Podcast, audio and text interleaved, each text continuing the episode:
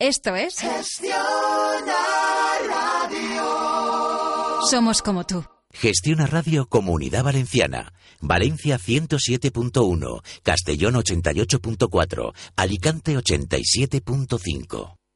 Aquí comienza A ti mujer con Carmen Monmeneu.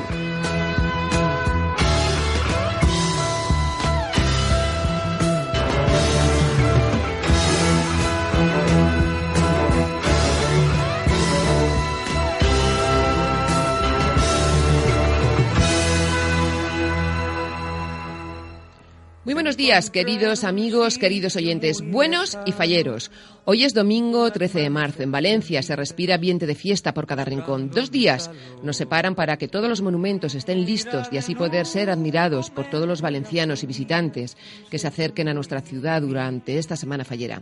Nosotros un domingo más estamos aquí para compartir con todos vosotros dos horitas que espero sean de vuestro agrado. Estos son los contenidos que os hemos preparado y que podréis escuchar desde la 107.1 FM si estáis en Valencia, la 87.5 FM si lo hacéis desde Alicante y la 88.4 FM si os encontráis en Castellón. También por internet, introduciendo www.gestionaradiovalencia.com. Comenzaremos hablando de fiesta, de fallas, comentaremos noticias de actualidad referente a ellas, recordaremos algunos de los actos que han destacado días atrás y repasaremos otros que están por llegar a lo largo de esta semana. Y como no puede ni debe ser de otra forma, lo haremos con nuestro querido amigo y compañero Juan Fran Barberá, director de Luz de Festa. Continuaremos hablando de un centro de estudios que se ha convertido en todo un referente en Valencia, un centro de formación innovador debido a su metodología activa, empresarial y dinámica. Hoy hablamos del Centro de Estudios Capitol Empresa. Sabremos todo lo que nos ofrece y para ello contaremos con la presencia de su presidenta Lina Giorgeta, de su directora Gema Monter y de su jefa de estudios. Seguiremos y lo haremos para recibir a Paloma Insa, que desde su espacio Pleamares de la Vida nos invita cada domingo a meditar y a reflexionar. Esta mañana estará acompañada de Siri Tapa. Siri es fundadora y directora de Govindi Yoga. Conoceremos una nueva filosofía de vida que nos ayuda a mantenernos conscientes y en paz. Terminaremos la mañana con nuestras abogadas y mediadoras Mercedes García Vilanova y Alicia Bayarri, que acompañadas de Francisca Pastor Benito, abogada especialista en Derecho Civil y Penal, nos hablarán de la pensión compensatoria y la pensión de viudedad. Será en Soluciones Compartidas. Mi promesa de volver, pero que yo... Síguenos en Facebook a ti mujer con Carmen Monmeneu, correo electrónico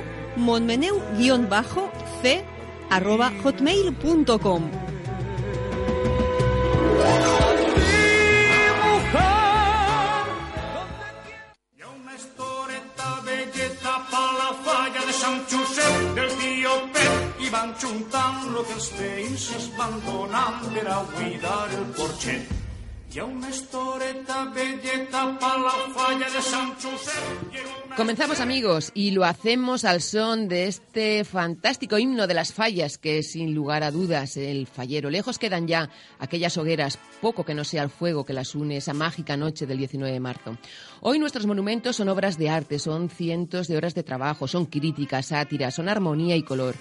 Y eso es lo que estamos viendo ya en nuestras calles, en nuestros barrios. Cientos de monumentos podrán ser admirados durante estos días y hasta el próximo sábado 19 por la noche, cuando de nuevo vuelvan a convertirse en cenizas, que para eso han sido creados.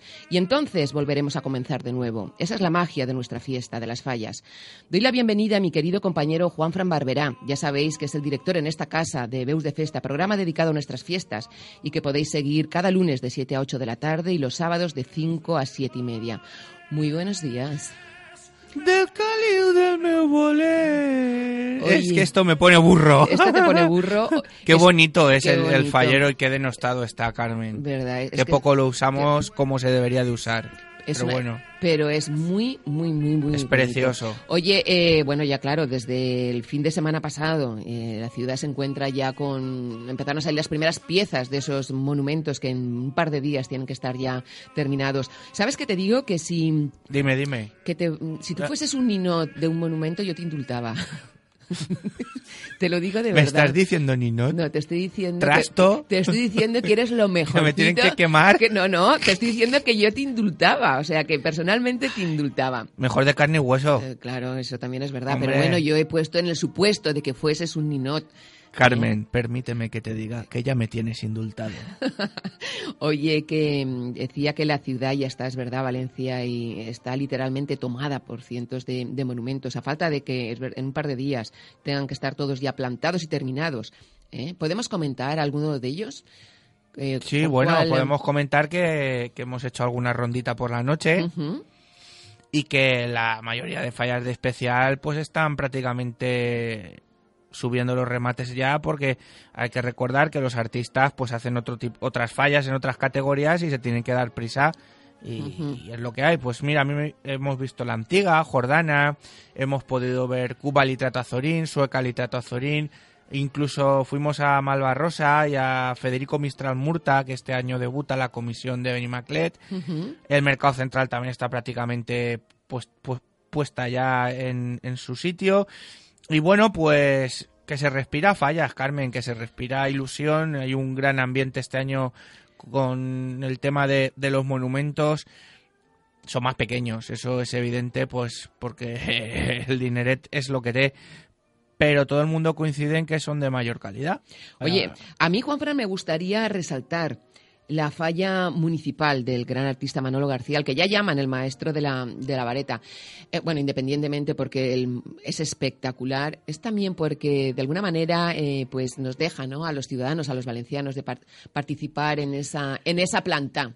Mire, es una esa- planta muy especial y además es una falla muy especial. Eh, la falla municipal simboliza al artesano, el mestre faller. Es completamente de vareta, es brutal. Estos días que estoy yendo a, a hacer las mascletas para aquí, para esta casa, todos los días voy viendo cómo va evolucionando la falla municipal y es una pasada. Pero es que no es solo eso, Carmen, es que alrededor de, de este mestre faller habrán iconos y cuando digo iconos eh, existirán reproducciones a escala de las fallas más importantes o las que más llamaron la atención o de las que más se han hablado durante este año.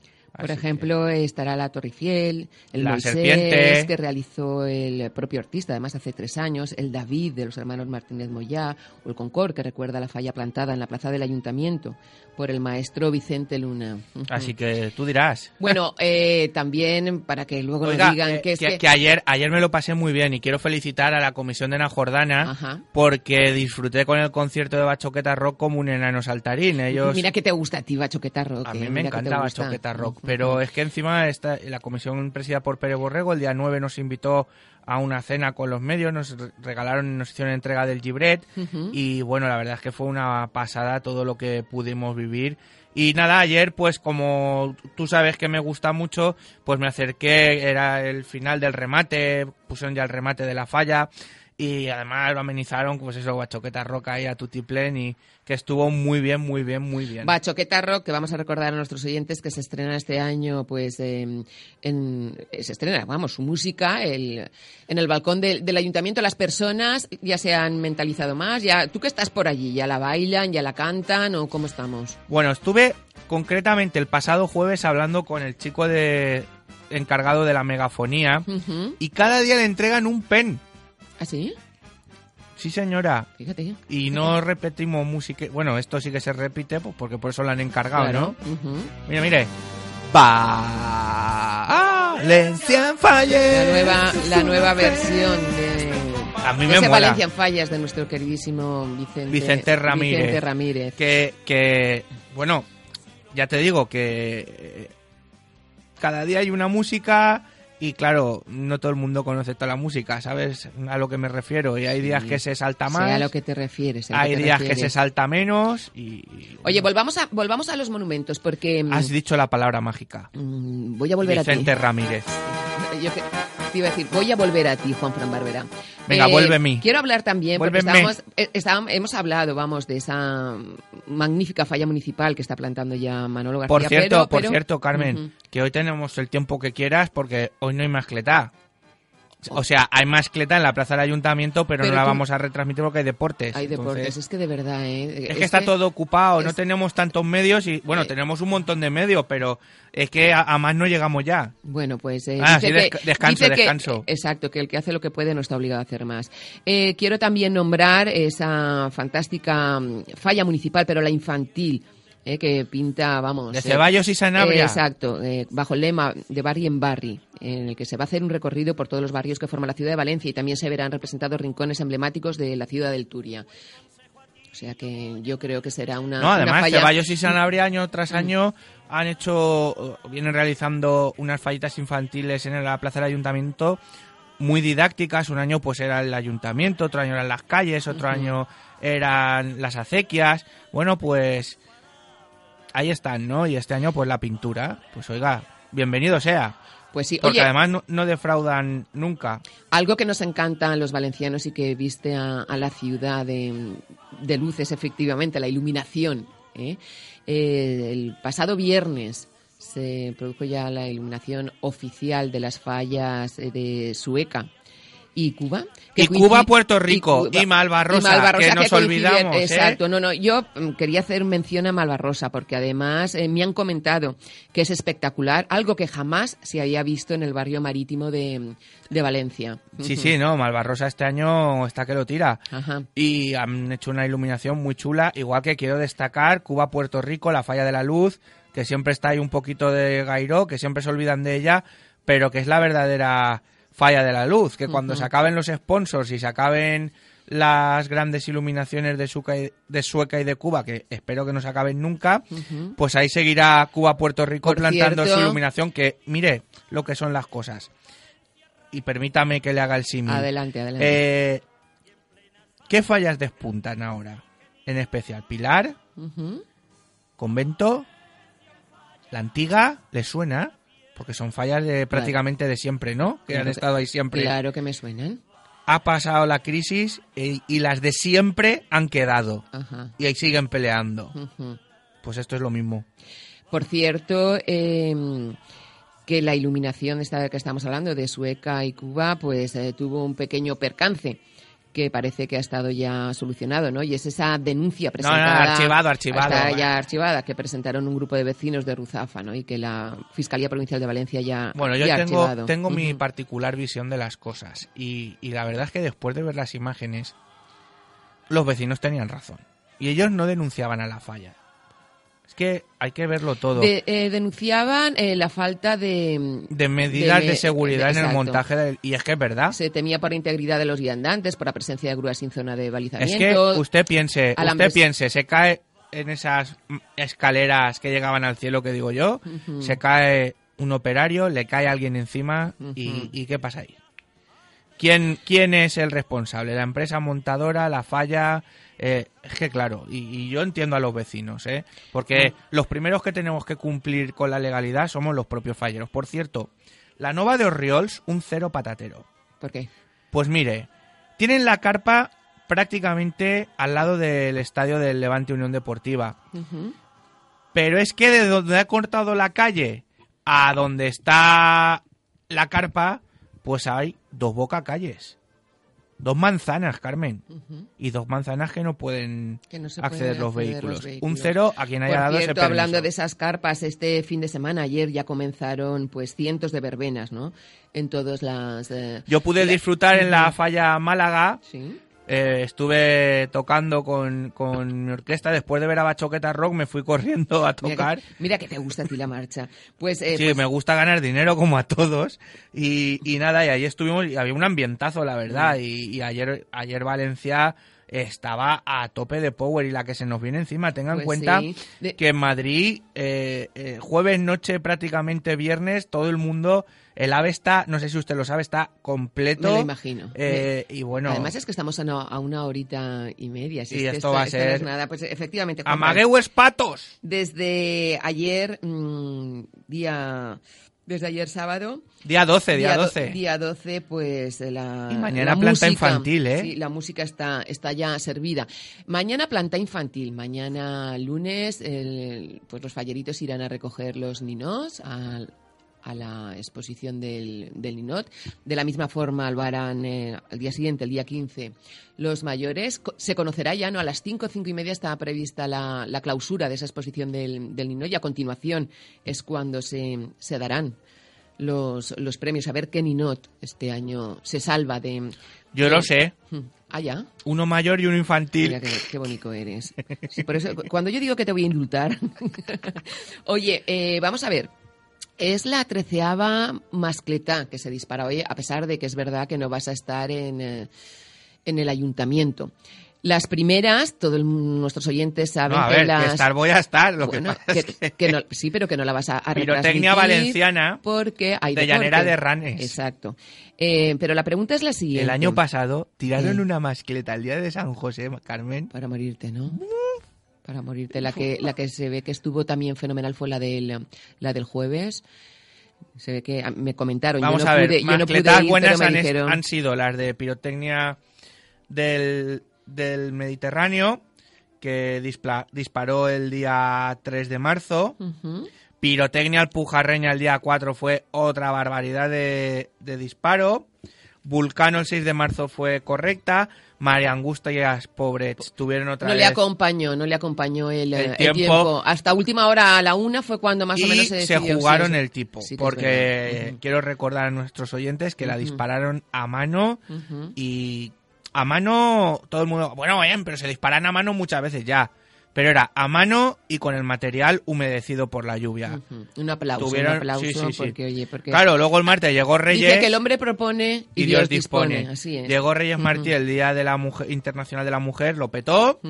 Gironina pues nos sorprendió a todos con ese terremoto en L que hizo dos terremotos. De hecho, en la retransmisión, cuando hizo el primer terremoto y ahí finalizó, yo dije, bueno, ya está aquí. Y luego otro purrum, purrum, purrum. Y dije, bueno, y es que hizo uno cara al balcón del ayuntamiento, hacia la fachada, y, y el otro ya el típico. Y Alicantina el cumplió, cumplió porque quiero recordar que Alicantina el año pasado lo hizo muy mal, lo hizo muy mal y, y no estaba muy contenta la gente con ellos, pero el pasado jueves lo hizo muy bien. Hay un titular que dice, si pongo más, eh, se rompe la, la plaza.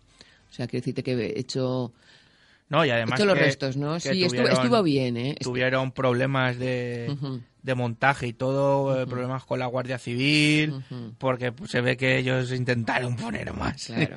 Pero bueno. Eh, Juan Plan, Y nada, y hoy, ya le digo, me voy corriendo porque lo de pirotecnia valenciana del año pasado de Josa de Runner fue una auténtica barbaridad de mascleta la que nos deleitó al público asistente el día de San José y ya le digo que hasta ahora, pues bueno, ha habido más aciertos que, que desaciertos.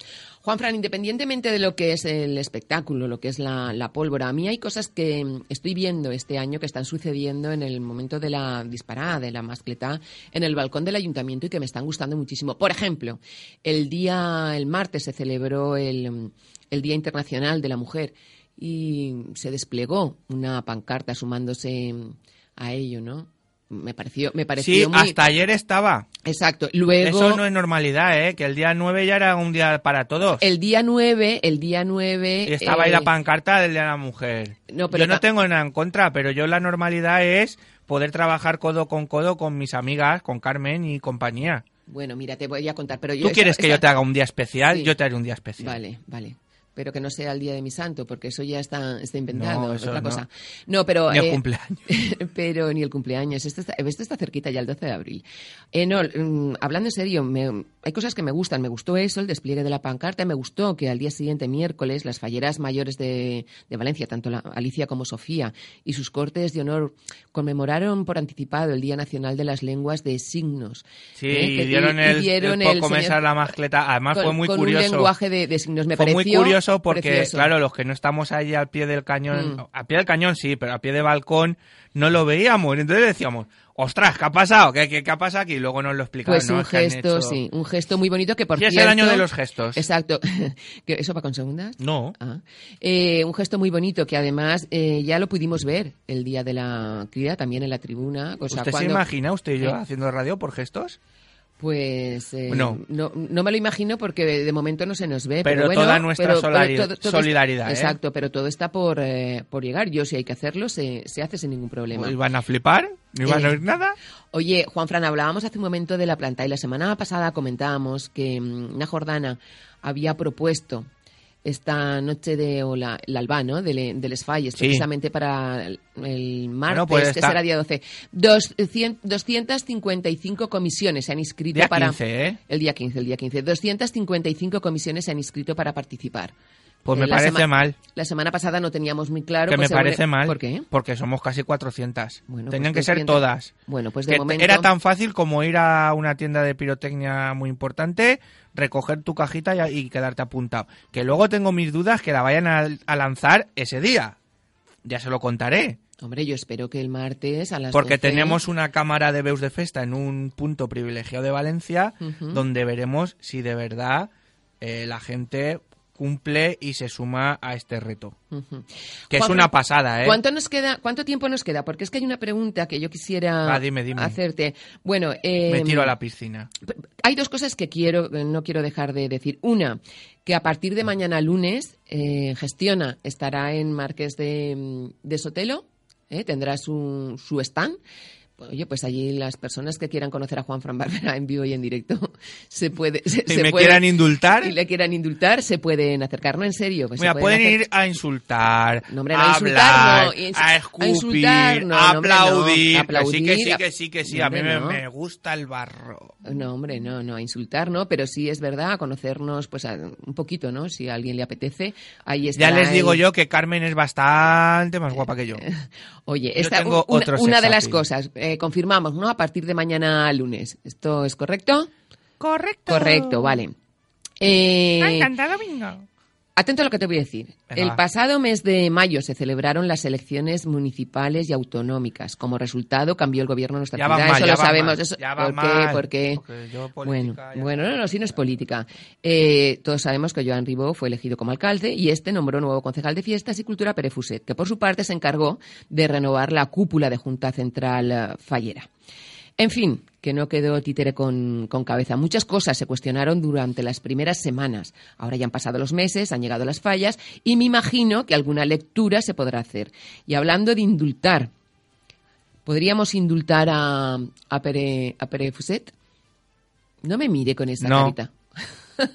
bueno, pero tendrá que argumentarlo porque esto No, tendrá que argumentarlo. Juan Fran Barbera, argumente, argumente. Que no sea... estoy cansado ya de Bueno, este hombre. Pero tendrá que argumentar, por lo Vamos menos denos un par de Pérez motivos. Fuset está por ahí por ambición política, porque el que tenía que estar ahí es Carlos Galeana. Eso para empezar. Que es el concejal de Mercados y Comercio. Pérez Fuset es tres años fallero. Tres años. Y aunque el cargo de concejal es un cargo político, hay que saber un poquito más. Y no se puede estar siempre improvisando. Nos hemos pasado un año de improvisación e improvisación. Desde salir del hemiciclo del ayuntamiento, los- las asambleas de presidentes de Junta Central Fallera y trasladarlas al Palau, hasta no poner las banderas donde toca, argumentar unos que se estaban lavando, otros que es que era como siempre cuando no era como siempre, y así sucesivamente han habido varios a favor la exposición del Ninot, el talante que tiene conciliador, pero no se puede estar siempre improvisando. Y, y, y lo siento mucho, pero esto es así. Entonces, ¿qué hacemos? Mira, sí, mírame el dedito. A los leones. que- Sí, sí, a los leones los totalmente, leones. sí, sí, sí. Bajo mi punto de vista, sí. Bueno, pues nada, esa era la pregunta que Pero no, quería- pero no, no contra él como persona. No, no lo sino- sé, sino me con la al gestión, mundo de la sí, fiesta. sí, es sí, que ha sido una gestión eh, caótica en Junta Central Fallera.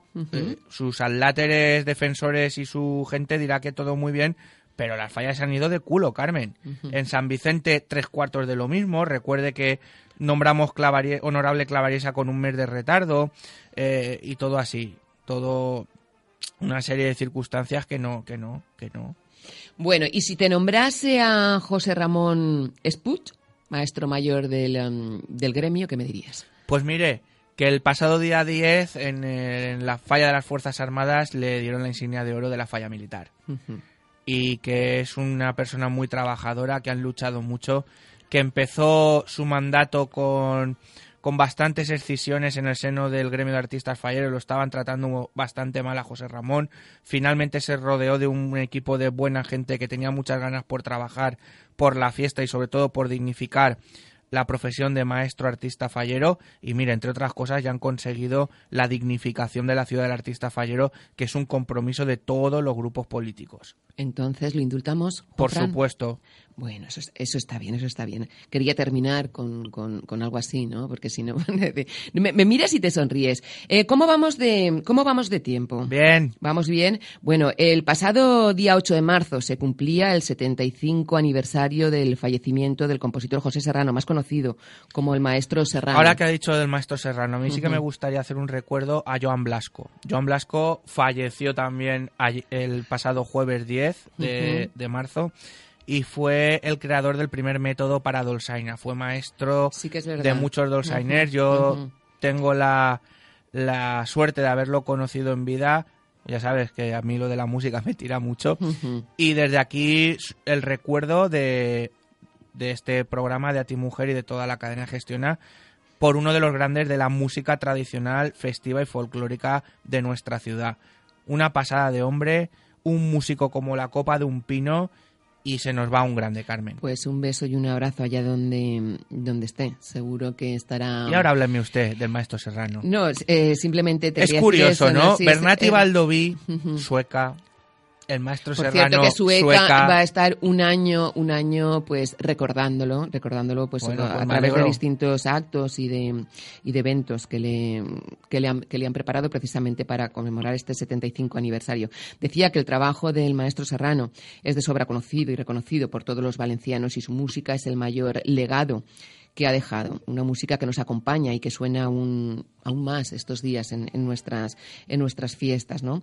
A mí me gustaría terminar con el, em, con el fallero, con, con Pero el- oiga, no solo con el fallero, vamos a ver, evidentemente son fallas, pero ya que habla usted del maestro Serrano, me gustaría hacer una pequeña alegoría a él, eh, aparte de del himno regional, el himno, el que, el que puso la, la música, la ¿no? música, y la letra es de Maximiliano el fallero, era un compositor de zarzuelas extraordinario. Carmen. Nunca valoraremos las zarzuelas en su justa medida que escribió y que compuso el maestro don José Serrano, porque eran una auténtica virguería. No llegaban a ópera ni opereta, pero el género de la zarzuela, si hay alguien que lo dignificó y mucho por su complejidad, sobre todo a la hora de, de escribir y de poder interpretarlo los músicos, fue el maestro Serrano.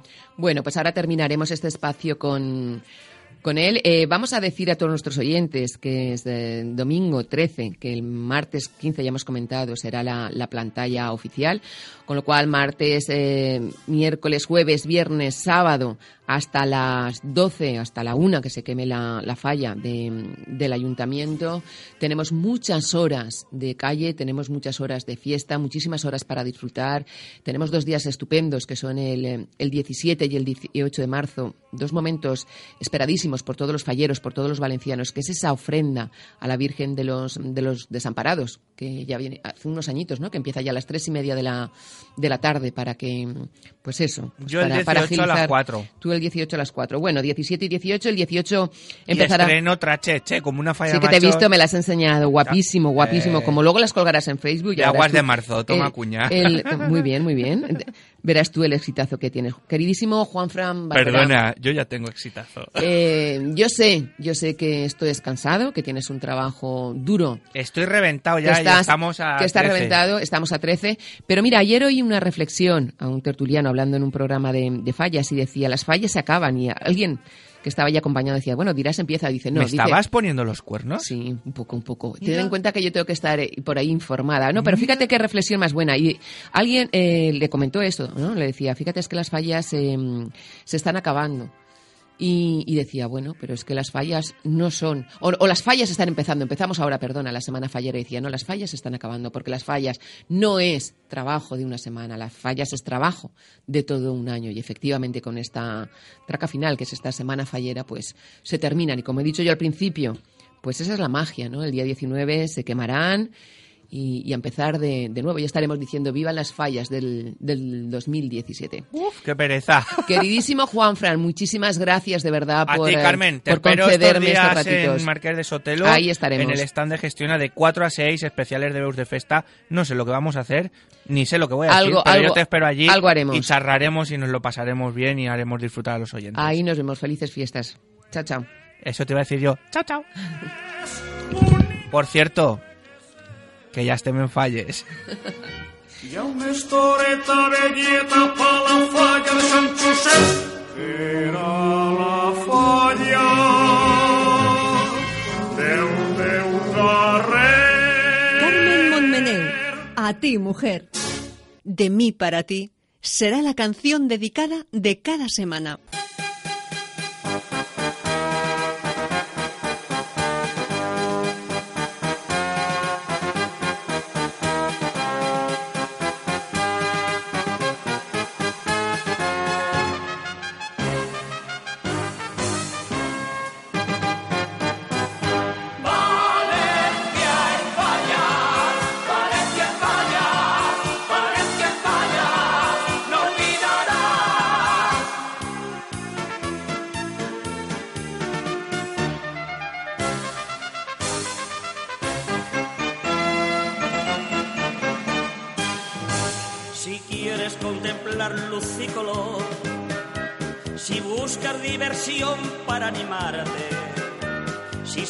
Sueñas con hallar un nuevo amor, un buen consejo a ti yo voy a darte.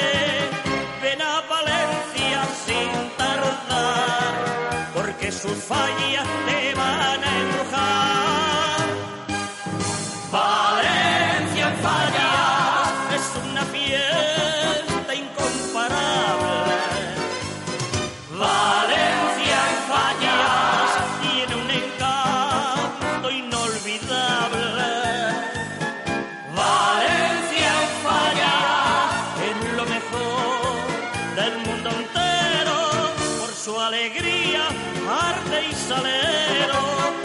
Cuando te vayas no olvidarás jamás.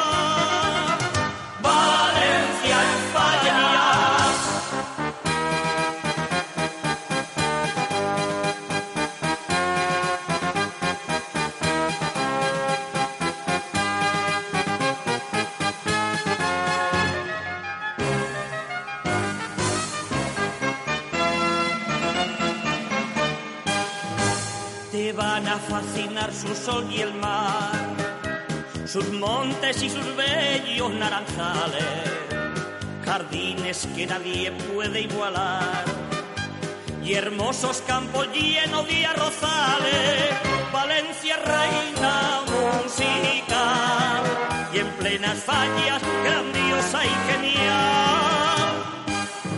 Valencia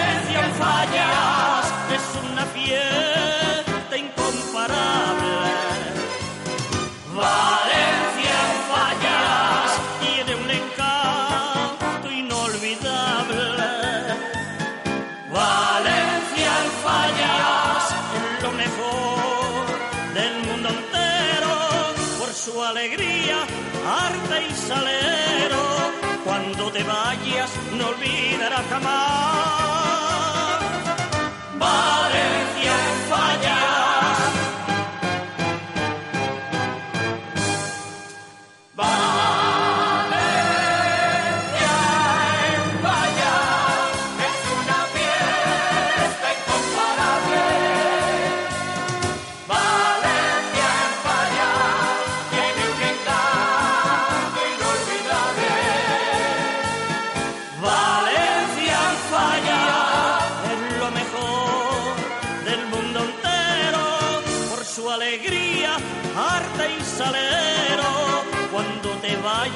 No olvidarás jamás. Valencia en fallas, cuando te vayas no olvidarás jamás.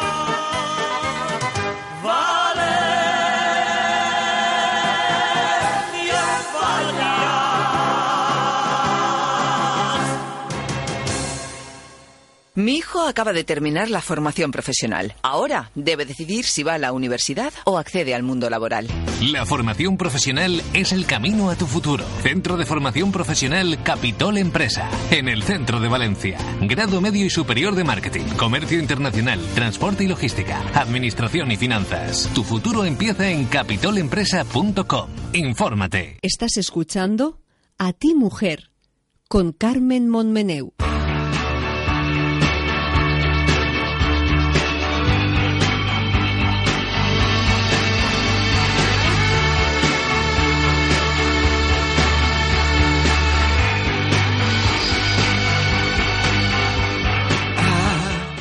Continuamos amigos, si hay algo que nos gusta hacer en este magazine es hablar de progreso, de crecimiento, sobre todo en estos años tan complicados que estamos viviendo. Si además ese progreso y crecimiento va enfocado a la formación, el aprendizaje, mejor que mejor. Esta mañana vamos a hablar de un gran centro de formación, un centro que pertenece al grupo educativo Rodrigo Giorgeta. Un centro de formación innovador debido a su metodología activa, empresarial y dinámica, donde acercan al alumno al sector productivo y les enseñan a hacer. Esta mañana hablamos del Centro de Estudios Capitol Empresa y para ello me acompañan su presidenta Alina Giorgeta, su directora Gema Monter y jefa de estudios Rosa Ortiz. Muy buenos días, chicas. Hola, buenos días. Buenos y falleros. Oye, yo sé que, venga, es domingo, ayer empezaron las verbenitas. Tenéis cara de verbena todavía. Yo que estoy por el centro de Valencia ya no vamos a dormir en toda la semana, toda pero la bueno, las fallas conllevan eso, ¿eh? Pero bueno, luego eh, enseguida de aquí nada nos viene Semana Santa. Fíjate, el jueves que viene ya es eh, Jueves Santo y es, nos Yo podemos creo relajar, que Valencia ¿no? se va a medio paralizar desde el 15 de marzo Sí. hasta el 5 de abril, ¿eh? Así es. Así Porque es. entre fallas y Pascua hay tres días. Bueno, decía al principio que es gratificante, desde luego, poder hablar de progreso y de crecimiento y precisamente eso es lo que está ocurriendo en Capitol Empresa desde el mismo momento en el que abrió sus puertas. Han sido ya muchas las personas que se han formado en él y muchas las que se interesan año tras año en la formación que allí se imparte. Y como, eh, ya adelantábamos la semana pasada, el periodo de inscripción de matriculación está abierto.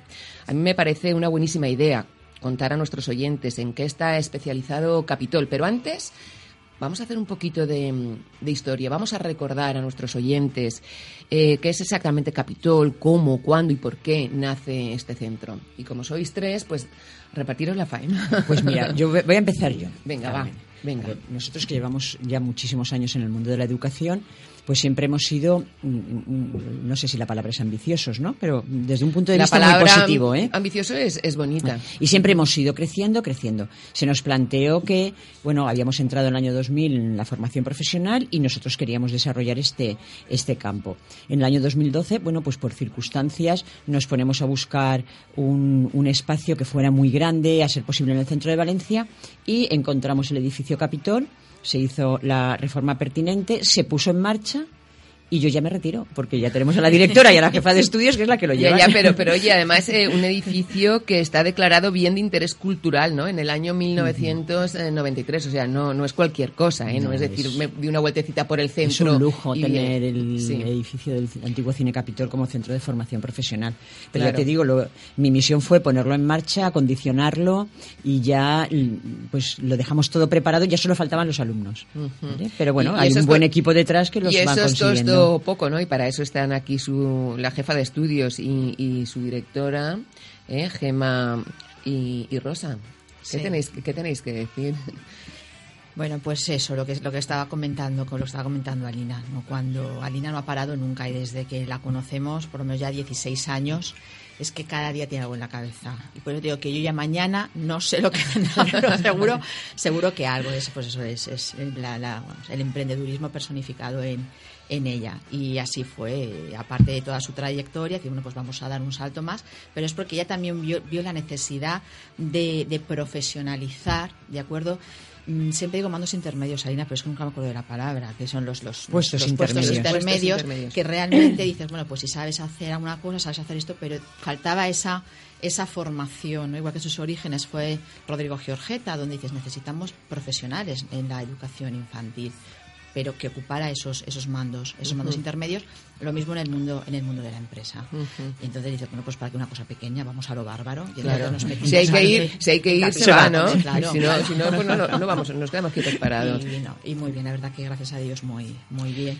Oye, eh, vamos a decir que mm, a nuestros oyentes, muchos de ellos ya lo saben, que este centro está situado en la calle Rivera, número 16. Está muy cerquita de la estación del, mm, del norte. Eh, Y luego al final ya diremos eh, formas de llegar, porque ahí está el autobús, el metro, el Valen-Bici. Es que la ubicación es es privilegiada, eh, claro, y el coche de San Fernando, un ratito a pie Y otro andando. y el otro andando, que también se puede, también se puede llegar. Hablemos de las instalaciones porque además eh, está perfectamente preparado, no solamente para impartir eh, cursos, sino también para... Hay muchísimas más opciones, ¿no? Sí, a ver, el, el- cuando se hizo el, el edificio, eh, primero el objetivo era el decir, oye, dignificar la formación profesional. Y en esa dignificación de la, de la formación profesional, eh, lo que también pretendíamos es que eso fuera también, eh, lo pudiéramos impartir dentro de un entorno profesional también, eh. ¿de acuerdo? Entonces, a la hora de eh, repartir los espacios, el crear los espacios, no solamente tuvimos en cuenta nuestro alumnado de formación profesional, sino también las empresas, eh, personas en activo que estaban en las empresas y luego también como un espacio donde poder compartir eventos, jornadas, etcétera. Y también, bueno, pues se nos planteó, ¿por qué no? Decir, pues vamos también a alquilar espacios para poder realizar aquí también eventos. Entonces es un poquito, no se puede llamar es que es mm, una escuela de negocios, pero que sí que queríamos un poco captar esa, esa filosofía. Claro, la vida de Capitol gira todo alrededor de la empresa. De la empresa. Además, hay que decir que este centro está homologado ¿no? por Consellería de, de Educación y, Y de y empleo. Sí. ¿Por qué se caracteriza Capitol? Vamos a ver. Sí, sí, Bueno, pues tú yo creo que Capitol se caracteriza un poco por la formación y cómo prepara a sus alumnos. O sea, lo que queremos, como comentaban Alina y, y Gemma, queremos que los alumnos salgan eh, muy bien formados para desarrollar su puesto de trabajo como, como requiere la empresa hoy en día, ¿no? Entonces, eh, es un centro muy, re- muy junto con la empresa porque queremos que ellos eh, se introduzcan también en la educación de estos alumnos, ¿no? O sea, que entren dentro de, de las aulas para ver lo que ne- realmente necesitan las empresas y de esta manera poder formar así a nuestros alumnos. Entonces yo creo que es una diferenciación que tiene Capitol, ¿no? Que formamos al alumno tal y como con, la- con las necesidades que tiene la empresa. Y además sois innovadores eh, a tope, tenéis ahí un empeño ¿no? en, en innovar permanente, permanentemente, eso está muy bien. ¿Qué ofrece Capitol eh, Empresa? Pues Capitol Empresa la verdad es que tiene varios, varios, eh, varias ramas, ¿no? Eh, somos especialistas en la formación profesional eh, en la rama de la empresa, aparte también tenemos educación infantil y, a- y atención a personas en situación de dependencia, pero eh, también tiene otra serie de programas, como es el de emprendedurismo, ¿vale? Que es emprendiendo desde la formación profesional. que nosotros le hemos llamado eh, FP Trial. FP Trial, ¿vale? Luego también tiene idiomas para pues, creemos que dentro de la rama de la empresa el idioma es una cosa que antes era una diferenciación, pero es que ahora ahora lo necesitamos, ¿no? Eh, también tiene, como ha comentado Gema, está homologado por empleo y toda la rama pues del CERVEF. Y los programas tenemos- internacionales, también tenemos programas internacionales, eh, pues el Work and Travel, somos ya, tenemos la, nos han dado la carta ECHE, se llama así, Sí, la carta ECHE. Eh, somos también centro, centro Erasmus también, y luego, bueno, pues también cualquier proyecto internacional que se nos presente y que sea una oportunidad para nuestro alumnado, también se lo, se lo ofrecemos. Pues en este caso tenemos, por ejemplo, un programa que es de FP, de FP a grado, eh, donde el alumnado de formación profesional de determinadas ramas de formación profesional, pues en un año y medio, creo recordar, Sí, año y medio, eh, dos más o años, menos, sí. eh, en Dinamarca estudia y, y obtiene el, el grado, el grado universitario. De hecho, tenemos dos, dos exalumnos nuestros allí, uno muy cercano además a la casa, eh, que lo está haciendo allí y bueno, y encantados, encantados. Sí, yo creo que Capitol, o sea, es que no es solo un centro de formación profesional específica, es que hay una diversidad de oferta para que mm, tanto lo que necesite la empresa como lo que necesite el alumno desde Capitol se le pueda se le pueda dar dar solución a, sus necesidades, no a sus problemas sino a sus a sus necesidades. Pero y luego sobre todo que, que esté en un ambiente como muy agradable, que el alumno se sienta parte de- del centro de formación, como cuando éramos pequeños, o sea que parecía que, que el colegio era la prolongación de nuestra casa, pues que ellos se sientan muy a gustos. Intentamos dar una atención personalizada. A ver, atención personalizada se nos llena la boca de decirlo, pero luego hay que llevarlo a la realidad. Claro. ¿vale? Entonces, dentro de las posibilidades de, de- de nuestras posibilidades y de las circunstancias del alumno, intentamos llegar al máximo en esa, en esa área. O sea que ofrecemos muchísimo, ofrecemos la metodología del caso, que ahora la pueden explicar Rosa o Gema, y a ver si en las, esta metodología en las escuelas de negocios funcionaban y sabía, salía la gente muy, muy bien preparada, ¿por qué no utilizarla también en formación profesional? Yo recuerdo que al principio lo comentábamos con la gente que estaba en el mundo de la educación y nos miraban como bichos raros.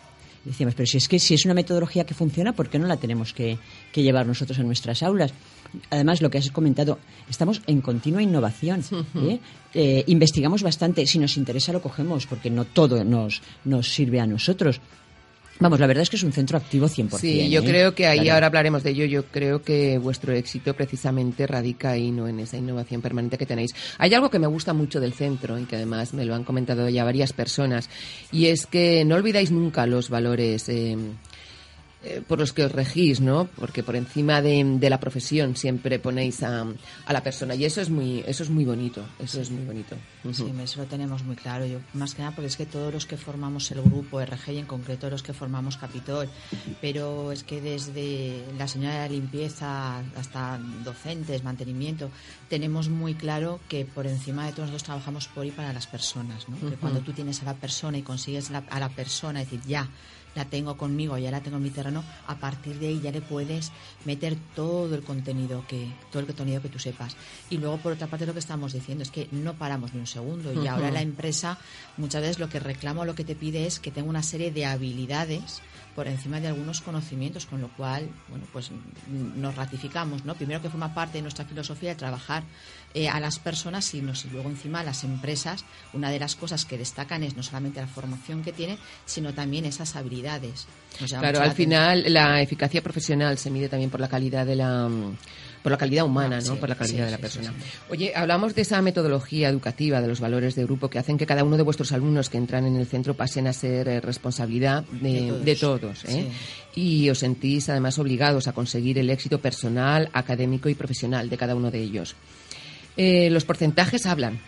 Y por lo que yo he podido leer, podemos decir que en el grupo educativo RG, el 95% de los alumnos finalizan sus estudios con titulación o con título oficial. Sí. ¿eh?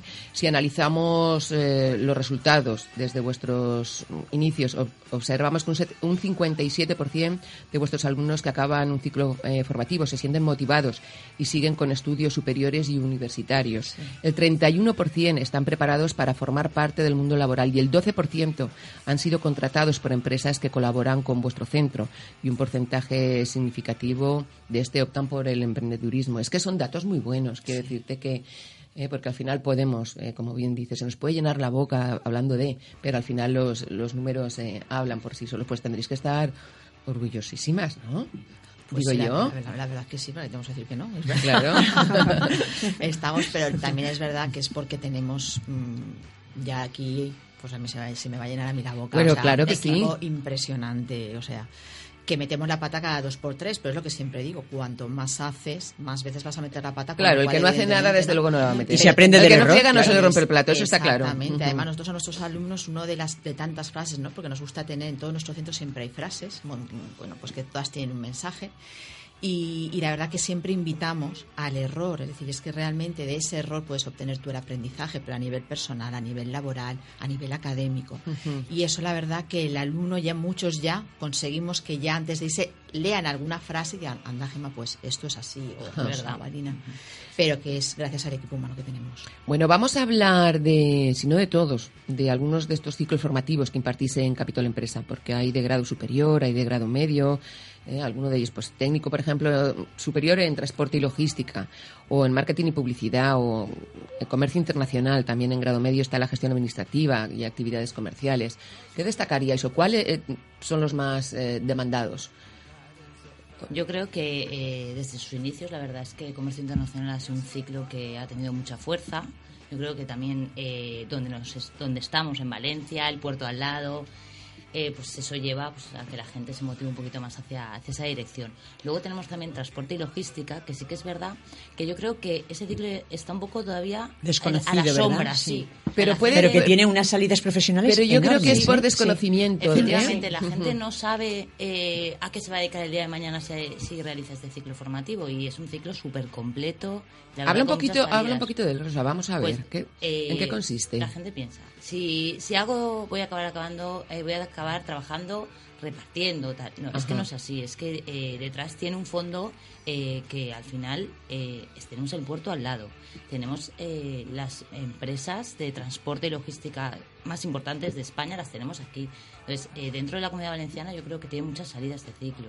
Eh, primer curso es común con comercio internacional, por lo tanto es muy fácil realizar la doble titulación, que en tres años tendrías los dos ciclos formativos, y va muy orientado a la empresa, al, a la- un poco a la comercialización, ¿vale? Y en segundo es cuando se diferencia un poquito de comercio internacional. Por una parte, vamos más pues a dar los psicoterms, eh, das más marketing, eso sería más englobado al comercio internacional.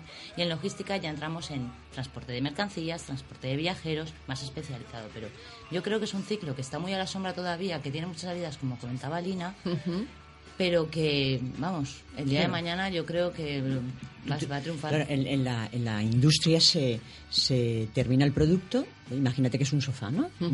Vale, tú has terminado el sofá, vale, pero ahora, ¿cómo llevamos el sofá a la tienda? Y dices, pues nada, lo pongo en un, en un camión y me lo llevo. No, no, es que hay que almacenarlo, hay que transportarlo, hay que ver en qué se transporta, hay que ver cómo se transporta y a qué hora se transporta, por qué carreteras, por barco, por avión. O sea, es impresionante la salida que tiene este, este ciclo y lo interesante que es. Es que no te lo puedes imaginar. Cuando tú ves eh, eh, almacenes de logística, que te quedas con la boca abierta. ¿eh? Porque dices, jolín, ¿cómo pueden, o sea, con qué inteligencia organizan todos los productos, or- eh, guardan todos los productos, ordenan todos los Yo productos? me, me estoy sonriendo porque estoy por apuntarme, pero más que nada, más que nada por llevar, aplicarlo, orden. no a mi casa, por Un llevar un orden. orden así a los armarios y poder. Y además que no es que sea, no es, o sea, a ver, no es que sea difícil, pero que, que no se te pasa por la cabeza, ¿vale? Que, que una empresa necesite esa logística. ¿Eh? Ujú. Sobre todo el almacenamiento, o sea, infinidad. No sé, yo creo que es muy desconocido, pero en el momento en que te metes es súper interesante, es muy, es muy bonito. ¿Qué otros eh, cursos podíais destacar más de, de Capitol? Vamos a ver. El de marketing, sobre El todo. marketing. claro. Marketing y ¿Ves? A mí marketing me encanta. Sí, marketing, y publicidad me, me gusta mucho. Eh, normalmente, ¿quién lo solicita más? ¿Mujeres o los hombres? Hay cursos, por ejemplo, que dicen, o no, o andan todos al 50%. Más que nada porque estos días estamos hablando mucho De la igualdad. de la igualdad. Que, por cierto, te oí eh, el otro día con nuestro queridísimo compañero José Luis José Pichardo, Luis sí. Y me encantó tu intervención. Llegaste un poco tarde. Carmen. A ver, es que entré por lo- me fui por la Pantera Rosa, que había ahí un atasco tarde de porque José. Luis estaba muy apurado y decía, aquí tiene que venir Alina. ¿no? Las obras del de- Parque Central. Ya, ya. Sí. Sí, la culpa siempre la tiene el cha-cha-cha. Bueno, a mí cuando me dicen, ¿tienes Es la culpa? que- digo, no, digo, la culpa que- siempre la tiene el cha-cha-cha. Eh, en serio, hablando de, de estos cursos que estáis impartiendo, hay algunos, ¿verdad? Y la pregunta iba iba con intención. ¿Hay alguno que digas, bueno, pues aquí se apuntan más las, eh, las mujeres, es más femenino? Sí. Sí, educación infantil, Educación y infantil. atención a personas en situación de dependencia, hay más, más mujeres que hombres. Pero Sin Gemma, si te das en- cuenta, con los años que llevamos, Bueno, desde el año 2000, tenemos, tenemos claro, ya, sí, es- sí. o sea, los primeros cursos de, de educación infantil, allí no había No había ningún hombre ni de casualidad, y además es que yo creo que entraba y se lo comían. Decía, tú fuera de este ciclo. En cambio, ya hemos tenemos, ido sí. progresando y sí que es verdad, aunque el porcentaje aunque les está costando, o sea, les está costando introducirse en el mundo de la educación infantil a los hombres, la verdad es que sí que se va, se va con, lo digo riéndome porque como a las mujeres nos está costando entrar en ciertas áreas. Pero lo claro. habéis, eh, analizado esto porque al hombre, por ejemplo, le puede costar el hacer eh, este tipo de. Yo creo que en educación infantil en concreto yo creo que se lleva es, es cultura, lo llevamos Sí, dentro, tiene que ser la mujer, hace muchos claro. años era la mujer la que desempeñaba a lo mejor esos empleos. Claro, pero fíjate, en Georgeta llevamos muchos, pero muchos años, podremos decir más de 20, que siempre en alguna de las clases hay un hombre y no te puedes imaginar lo que, lo que aporta, ¿eh? Claro, Sí. claro, claro. ¿no? Sí, yo esto lo estoy pensando ahora porque lo estáis eh, Sí, pero, comentando. pero, cuando los padres no vienen y te dicen, ¿y con quién va a estar mi hijo? Y le dices, Ajá. pues por ejemplo, este año, ¿no? Pues, pues con Juan Carlos. Ay, un chico. Y bueno, y tú, claro, nosotros ya nos quedamos así como diciendo, ¿por qué se Sí, sorprende? claro, pues claro. Pero en el momento en que ven, bueno, que es un, a ver, que es un maestro, que es un técnico y que tiene tanta capacidad o más que, que una mujer, pues ya la verdad es que se, se cogen. Pero de primeras les llama, les llama un poco la atención educación infantil. Sí. Y luego ya los otros, Gemma, yo creo que al 50%, ¿no? Logística, es mayoritariamente hombres. Sí, pero muy mayoritariamente. Pero también poco a sí. año tras Hay año alguna, va entrando sí, más alguna alumna que se va incorporando, sí. sí. Y luego el resto es más o menos 50-50. Ahí Bueno. más o menos está la paridad.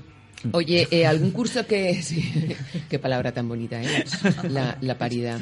Mm. Yo me convencieron el otro día. Yo vi el semáforo y dije, esto es lo que nos faltaba. Digo, ya, ya, ahora sí que sí. Mira, mejor vamos a callarnos. Eh, bueno, hemos hablado de, los ciclos formativos que se imparten en Capitol. También hemos hablado de otras opciones que tiene el propio centro, ¿no? Que era el alquiler de o es el alquiler de aulas. eh, tenéis salas para distintas actividades, celebráis eventos, conferencias, presentaciones de libros. Sí, pero siempre cuando- relacionados con la formación, Todo, siempre ¿eh? con la formación. siempre Está claro que no se crea alguien que puede decir voy a hacer allí un... No, no. no. no. Además estamos hablando de un centro Sí, de... de formación y entonces lógicamente me imagino que Y eso las también personas- hace que, se que nuestros alumnos se enriquezcan Claro, mucho. ¿eh? claro. Ahora Claro. mismo, bueno, eh, eh, hace un, te puedo contar ahora que, que hace un par de días tuvimos un evento el viernes por la mañana de marketing y, un- como un poco lúdico, pero a la vez con una conferencia. de- Estuvo muy simpático. Claro, y ahí pudieron entrar nuestros alumnos. Bueno, es que eso es un lujo también para, para Capitol, es para muy enriquecedor. Claro. Oye, eh, no quiero dejar de comentar porque recientemente firmasteis un convenio de colaboración con, con la Universidad eh, Isabel, eh, Isabel I. I. Es- os habéis convertido en el primer centro de colaboración en la capital valenciana. Eso Sí, es. y además en el único, Y en ¿eh? el único. ¿eh? A ver, ¿en qué consiste? Aquí lo que nosotros vimos es que las alumnas de, que terminaban el técnico superior de educación infantil, tanto de Rodrigo Giorgeta como de Capitol, ¿eh? Hmm. entonces había cierta, cierto número de, de alumnas y de alumnos que querían seguir en la, en la universidad, pero que les daba un poco miedo saltar a ese campo. La palabra universidad, bueno, vienen de formación profesional, la palabra universidad les daba un poco de miedo y entonces nosotros estuvimos viendo a ver de qué manera podíamos nosotros ayudarles para que, si ellos querían, siguieran por el mundo de los estudios en vez de incorporarse al mundo laboral. Entonces empezamos a buscar universidades y al final firmamos un convenio con, con Isabel I y entonces eh, el alumno que está en Capitol o que está en Rodrigo Giorgeta, bueno, y cualquiera otro de otro, de otro centro, ¿eh? se puede matricular en, en esta universidad y nosotros lo que hacemos desde Capitol es acompañarles Ajá. en el desarrollo de sus, de sus estudios. O sea, una persona que termina técnico luego en dos años, dos años, dos años y medio, ¿vale? Porque le convalidan muchas asignaturas, se puede sacar el grado universitario. Ajá. Lo que pasa es que, a ver, hacerlo a distancia a lo mejor se les hace una montaña. Entonces sí que se apuntan en, en esta universidad, pero mm, un par de días a la semana o, do- o- o tres días a la semana viene a Capitol y nosotros les damos como, a ver, como unas clases de repaso, ¿eh? por eso la llamamos centro colaborador y eh, eh, sobre la materia que están, que están dando. Luego trimestralmente se examina y se examinan en Capitol. ¿eh? Y en, como te comento, en dos años, dos años y medio, pueden sacarse el título de, de grado universitario de maestro de educación infantil o de primaria y luego la, la universidad tiene más, más oferta.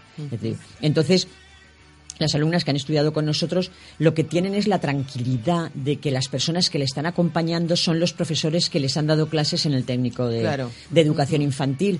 Y eso, lo que comentábamos, miedo a lo desconocido, todo eso desaparece. ¿vale? Se sienten muy bien, se sienten con fuerzas y nosotros apoyamos tanto al que se va a, trabajar a un centro porque les insistimos que tienen que seguir formándose y que la formación continua es imprescindible, como el, como el respirar, y luego los alumnos y las alumnas que se quieren ir a hacer el grado universitario, pues también estamos ahí para apoyarles. Eso está ¿Eh? genial. Está fenomenal, Eso la está- verdad está es que fenomenal. porque además ellos se sienten cómodos Claro. con- en nuestro centro se sienten cómodos, con lo cual no les cuesta nada seguir estudiando. Bueno, tampoco cuesta nada sentirse cómodos en, en Capitol. ¿eh? es que de verdad, es para hacer. Yo lo añadiría a la ruta turística de Valencia cuando viniese que hay que visitar. Vamos a visitar Capitol, Capitol Empresa, porque eso es un lujazo. Bueno, estamos ya prácticamente terminando. Me gustaría, ya que estáis la- las tres aquí, pues que si algo se os ha quedado en, en el tintero, algo por decir, algo por resaltar, vamos a, vamos a insistir en que el, el periodo de inscripción, de matriculación está abierto, pero no solo en Capitol, sino también en Rodrigo, Rodrigo y en la Infantil escuela infantil también, en los tres eh, centros, lo comentábamos ya el, el domingo Que en pasado. infantil en concreto quedan muy poquitas plazas. ¿eh? Fíjate que estamos a mitad de, de marzo y, y quedan muy pocas plazas para niños de uno y dos años. ¿eh? Fíjate, o sea que... Muy bien, la verdad es que Eh, estáis- siempre, siempre llenamos. No, bueno, si esto es, eh, yo digo, el pequeño imperio de Alina Giorgeta. Muchas gracias, ¿eh? De nada, de nada, tú ya sabes. Hombre, algo haremos bien de que está todo lleno. Claro, pues la verdad es que sí. Eh, algo que añadir en cuanto a ciclos formativos, algo que eso se haya quedado así por, eh, por señalar. No, yo lo único es que, porque ahora estamos empezando un poco a recoger las sensibilidades de los padres, de Dios mío, ¿qué hago con mi hijo? No sé lo que hacer. Bueno, pues invitar a todos aquellos padres que, que tengan cualquier tipo de duda, curiosidad o incertidumbre, que no saben hacer con su hijo y que se les ha planteado esa palabra de formación profesional, que sin ningún compromiso nosotros, oye, encantados de recibirles. Hombre, claro, de este es- este es el- ayudarles, esta es la traca de final de, cada, pro- de, cada, de cada programa. ¿eh? O sea, yo siempre lo digo, que se pasen la mejor Claro, opción. O sea, claro. porque es verdad que te puedes meter por redes sociales, que estáis en Sí. todas y puedes. Pero es que es, es lo ideal. Lo ideal es pasarte Sí. el cara a cara, Sí, sí. porque ahí es donde Y puedes. luego que, lo que tenemos que hacer nosotros desde Rodrigo Giorgetti, desde Capitol, siempre la palabra dignificación de la Claro, formación sí. profesional la lleva a la frase. Nosotros, a ver, la formación profesional hay que dignificarla, pero los padres tienen que conocer qué es la formación profesional, Claro. porque se van a llevar una sorpresa. Sí, bueno, sí. ¿verdad? Que aún es que aún sigue diciendo la hermanita pobre de la Sí. educación la formación profesional, en absoluto. En Yo absoluto, creía que ¿eh? esto ya estaba más que, más que superado, porque. Estamos en ello, desde Sí. el 2005. Y yo creo que se está Ah, consiguiendo sí, sí, poco a poco. sí. Ahora la verdad que ha habido un, un avance, pero aún queda, Aún queda, aún queda un poquito aún queda por hacer. sí. Bueno, pues eh, muchísimas gracias a las tres, a Lina como presidenta, a Gema como directora y a Rosa como jefa de estudios de este de fantástico centro que es Capitol Empresa. Recordar que está en la calle Rivera, número 16 de Valencia. El número de teléfono es el 963517177.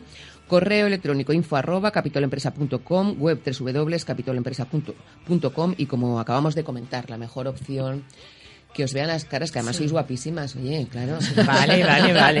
es que estamos en falla. bueno, chicas, eh, un placer. Ya el domingo que viene eh, estaremos Estamos aquí el celebrando. domingo que viene, sí. Estaremos celebrando el domingo de Ramos. Es que claro, este año cae todo tan. Y le estaremos dando la bienvenida. Igual llegamos un poquito tarde. a la, a la primavera no pasa nada, yo, yo os disculpo, lo sabéis. Muchísimas gracias, chicas. Chao, chao. Gracias, Carmen. Mi hijo acaba de terminar la formación profesional. Ahora debe decidir si va a la universidad o accede al mundo laboral. La formación profesional es el camino a tu futuro. Centro de Formación Profesional Capitol Empresa, en el centro de Valencia. Grado medio y superior de marketing, comercio internacional, transporte y logística, administración y finanzas. Tu futuro empieza en capitolempresa.com. Infórmate. Carmen Montmeneu. A ti, mujer.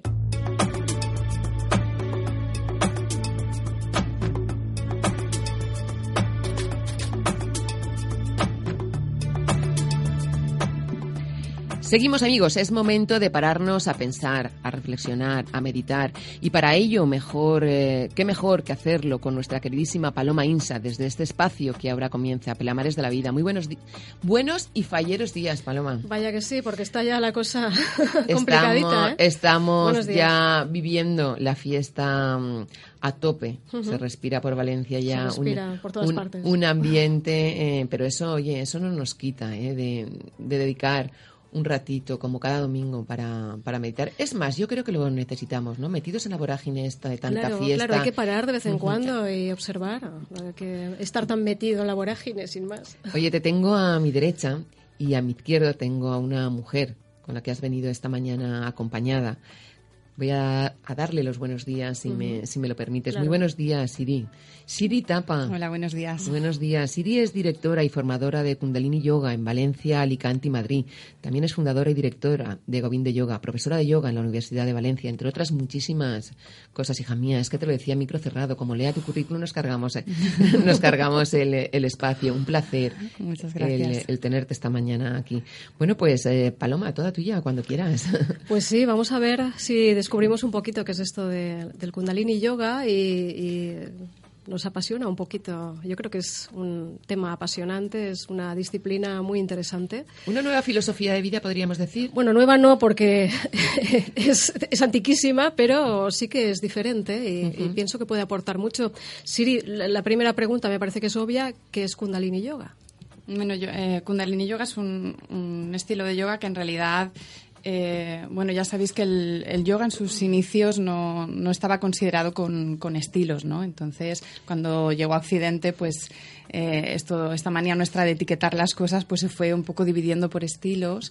Y Kundalini Yoga es, uno, es un estilo que se recogió, digamos, en los años 60 y que se dio a conocer eh, englobando las técnicas que eran más para el desarrollo, digamos, energético, meditativo. Para bueno para una transformación personal y para los tiempos que corren. mm. Digamos que está más enfocado a la sociedad occidental, ¿no? de alguna forma, que va como más rápida. Bueno, más... en realidad eran las técnicas más secretas del uh -huh. yoga de, en, en, India. Entonces, no es que sea más para nosotros, era a, en, en, India era como de, de, lo más secreto para cuando los alumnos ya tenían un cierto nivel. Uh -huh. Sin embargo, cuando el maestro de esta disciplina lo sacó a Occidente, pues eh, que fue Yogi Bayan, eh, él consideró que nosotros, dado, dado el mundo que, que habíamos mm. estado creando, ¿no? mientras ellos hacían otras cosas, otro crecimiento espiritual diferente y social, eh, consideró que nos hacía mucha falta trabajar la psique. Y esto Kundalini Yoga lo, lo hace muy bien y, y, nos da pautas muy concretas para desarrollar un, eh, un carácter y, y, y, un entramado social, digamos, un, un poco que, que, que, se nos ha ido escurriendo entre los dedos.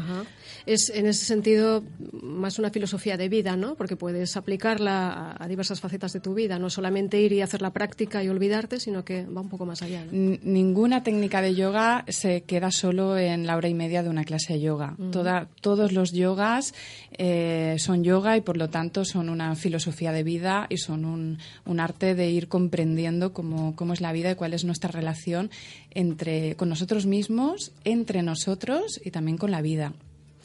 Estamos en la era de Acuario y parece que hemos oído hablar mucho de la era de Acuario, ¿no? Y, y se nos llena la boca muchas veces, pero realmente sabemos qué es, cómo influye eh, desde el punto de vista de humanidad, del de, camino que estamos haciendo en grupo.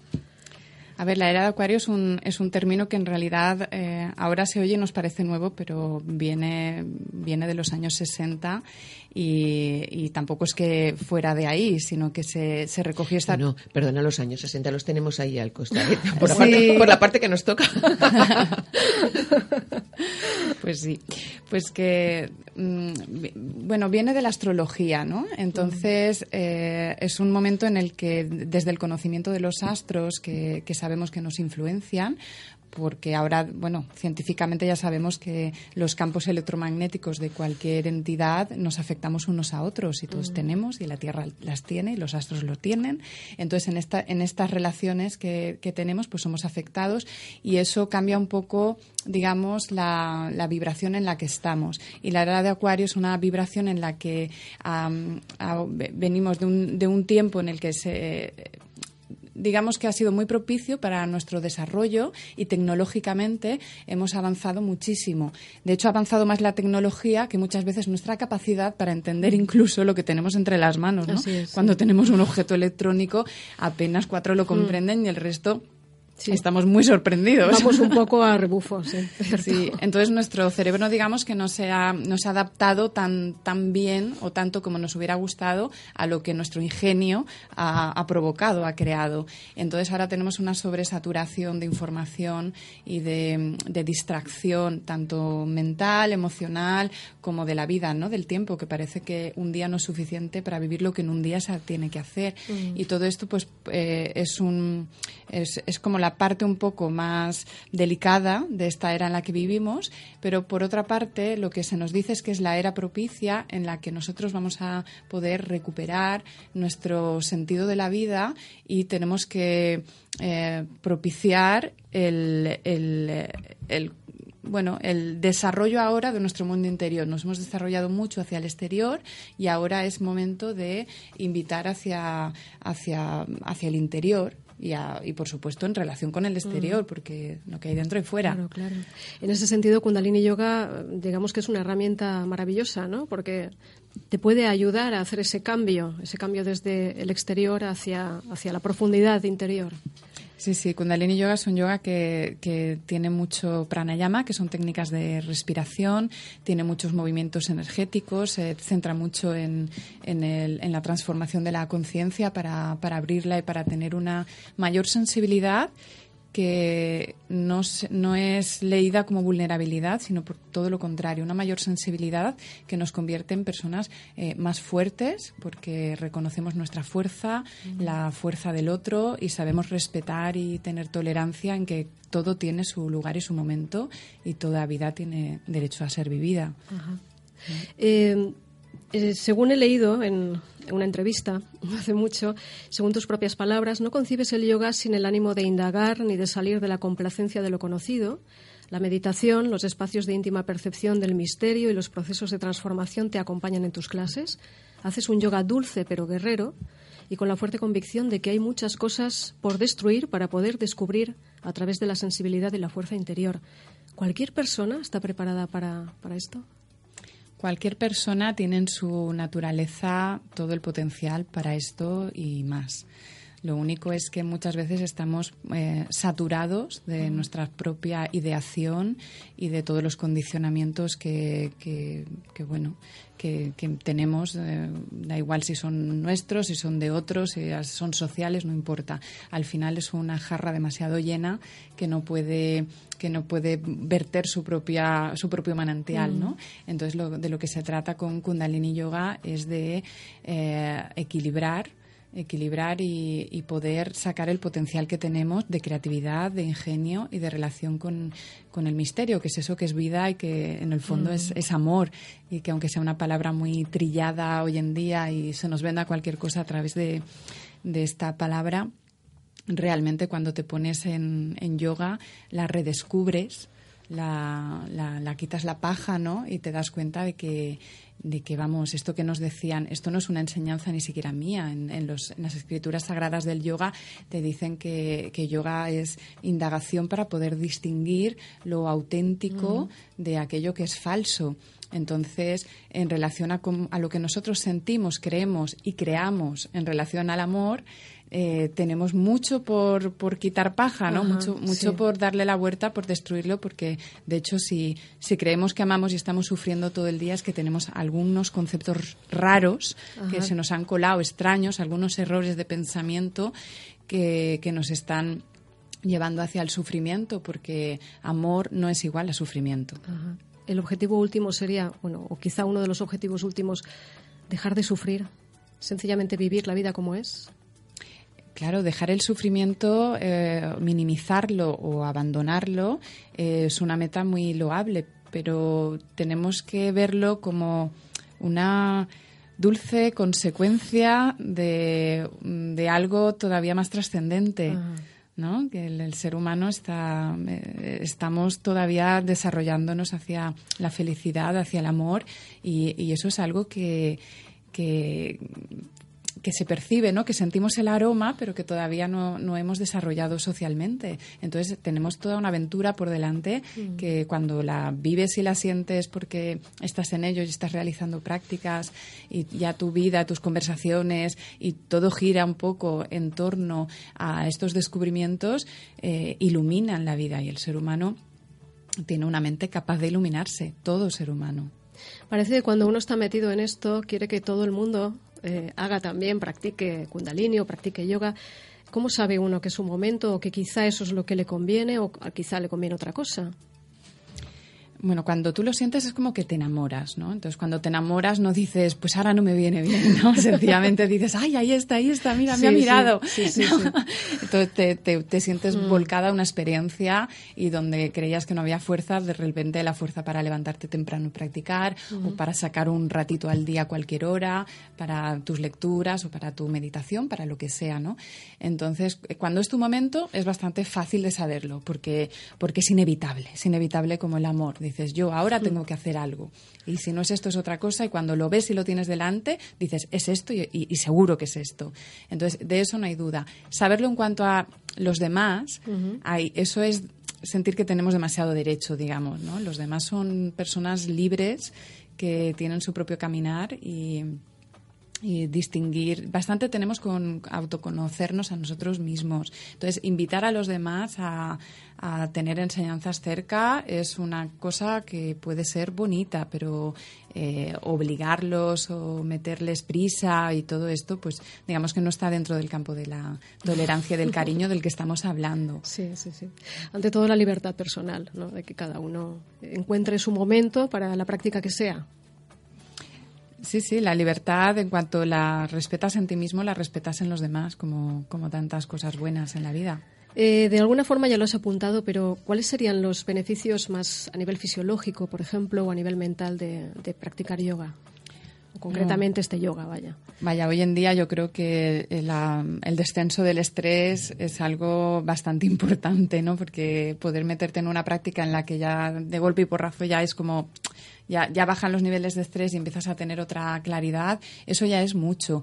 Eh, pero digamos que es como la puntita del iceberg, es lo que más se ve al principio, es que empiezas a tener pues a estar más calmado, a tener un poco más de energía eh, a hacer una revisión de, tus emociones y, por lo tanto, no volcárselas a los demás, ¿no? Empezar a, darte cuenta de, todo lo que es tu mundo, que es muy amplio, que a veces se queda sesgado en, unas pocas emociones, pero que cuanto más te conoces, más divertido es.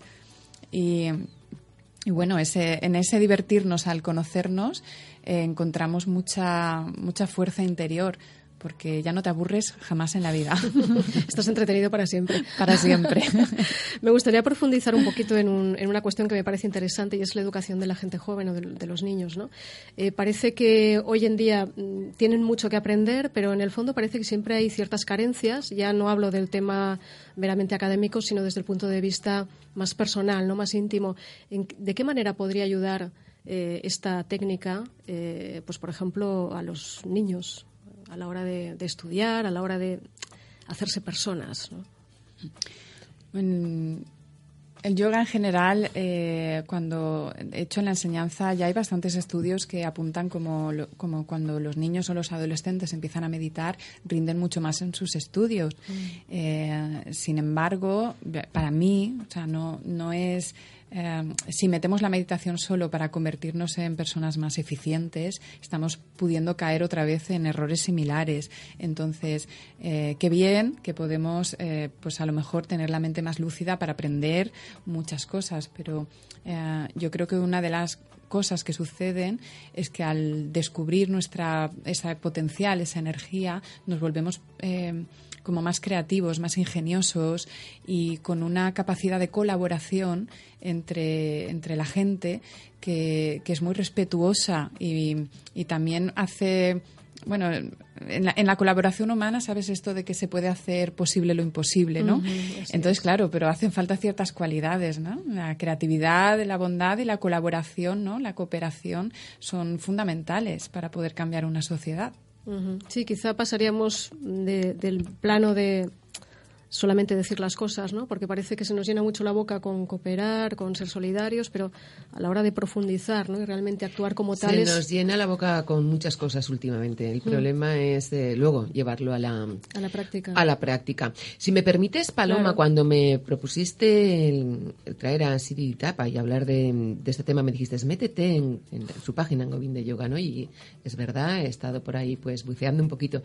He podido ver eh, pues el equipo que, tienes a, tu lado, ¿no? Y me llamaba muchísimo la atención, y voy a leer alguna de las frases que he podido mm, recoger. Una de ellas dice, el yoga abarca cuerpo, que no es solo cuerpo, mente, que no es solo mente, y te ensancha el alma. Me encantó. Otra dice, el rasgo más importante de la vida no es la forma externa, sino la dinámica interna que crea y sostiene la forma. La práctica de yoga me da luz en los días nublados y alegría en los días soleados. Me muestra lo hermoso en lo más sencillo. Y por último, el yoga y la meditación me ayudan a mantenerme consciente y en paz. Claro, cuando una lee esto, mm. lo primero que hace es cuando ve a Paloma, le, dice, Paloma, pero es mi momento. Porque hace un ratito estabais hablando precisamente ¿no? de encontrar el momento y voy a poner en primera persona. Yo no sé cuándo es mi momento, pero sí sé que yo necesito algo.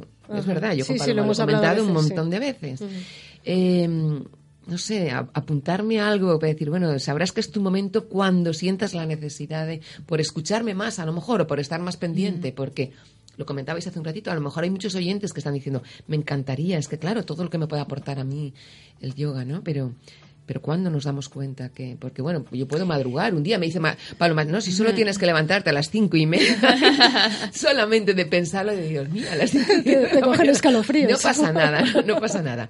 Claro, para eso tienes que estar eh, preparada. eh, y psicológicamente muy, muy mentalizada. A mí me gustaría que me dijeseis entre las dos, Carmen, te darás cuenta cuando sientas, eh, no sé, porque yo sí soy consciente de que necesito algo, pero no sé cuándo arrancar, Yo cuándo- para no sé no- cuándo madrugar. Para vamos. que, para que no se confundan, claro, Sí. las escuelas de yoga tenemos horarios desde las seis y media de la mañana hasta las nueve de la noche Sí. o, o diez.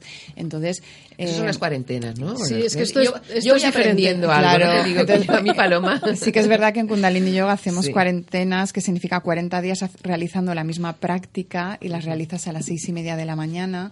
Es una práctica que además la escuela no cobra por ello, que se hace gratuitamente y es para la gente pues que ya se compromete como a decir, a ver, si yo hago esto todos los días, ¿qué me va a pasar? Es un poco pues convertir un, la esterilla de yoga en un, en un laboratorio, ¿no? Y decir, a, a ver qué pasa, ¿no? Entonces te pones ahí a ver qué sucede. Pero en las escuelas tenemos horarios súper amplios, entonces el que no puede practicar a las 10 de la mañana, pues puede practicar a las 5 o a las 8 de la tarde o a cualquier hora. Entonces el momento, o sea, tener la excusa de el- no encuentro un horario que me venga bien, ese no vale, porque hay muchísimas escuelas, eh, en, en la mía en Govinde, por ejemplo, es que es de seis y media a 10 de la noche estamos, estamos dando clase. Entonces, todo el mundo puede encontrar una hora más o menos para practicar. Y, y luego la otra es que hay que ir. O sea, tú no puedes, si plantearnos intelectualmente si es nuestro momento una y otra vez, pero no dar el paso de acercarnos a algún centro donde se esté realizando prácticas de yoga o de meditación exclusivamente, pues te va a hacer siempre mantenerlo en, un, en una, bueno, pues en, la mente, ¿no? En, la, en, el mundo de las ideas, ¿no? Entonces el, el yoga es algo más, más también empírico, ¿no? Sea, hay que, hay que ir y hay que probar y entonces te metes en una clase de meditación o de kundalini yoga o de cualquier estilo de yoga y, y tienes tu experiencia y entonces valoras. ¿Es aquí y es esto lo que quiero seguir haciendo? Y hay una respuesta que viene de una manera clara. Y a veces, pues bueno, a veces pruebas dos escuelas hasta que encuentras dónde te quieres quedar. Y otras a la primera aciertas. O sea, que eh, eh, pasaría por el querer es poder, de entrada, ¿no? Y luego sí, ya, o sea, querer sí. es poder y luego ya, lo que me estabas comentando, tú vas a esa clase y a partir de ahí quizás no haga falta plantearte tantas cosas, o sea, ya, ya fluye, ¿no? Lo que, lo que estás Yo- yo, esperando. ves al hilo de lo último que ha dicho Siri, eh, no es una cuestión mental, es una cuestión que sabes.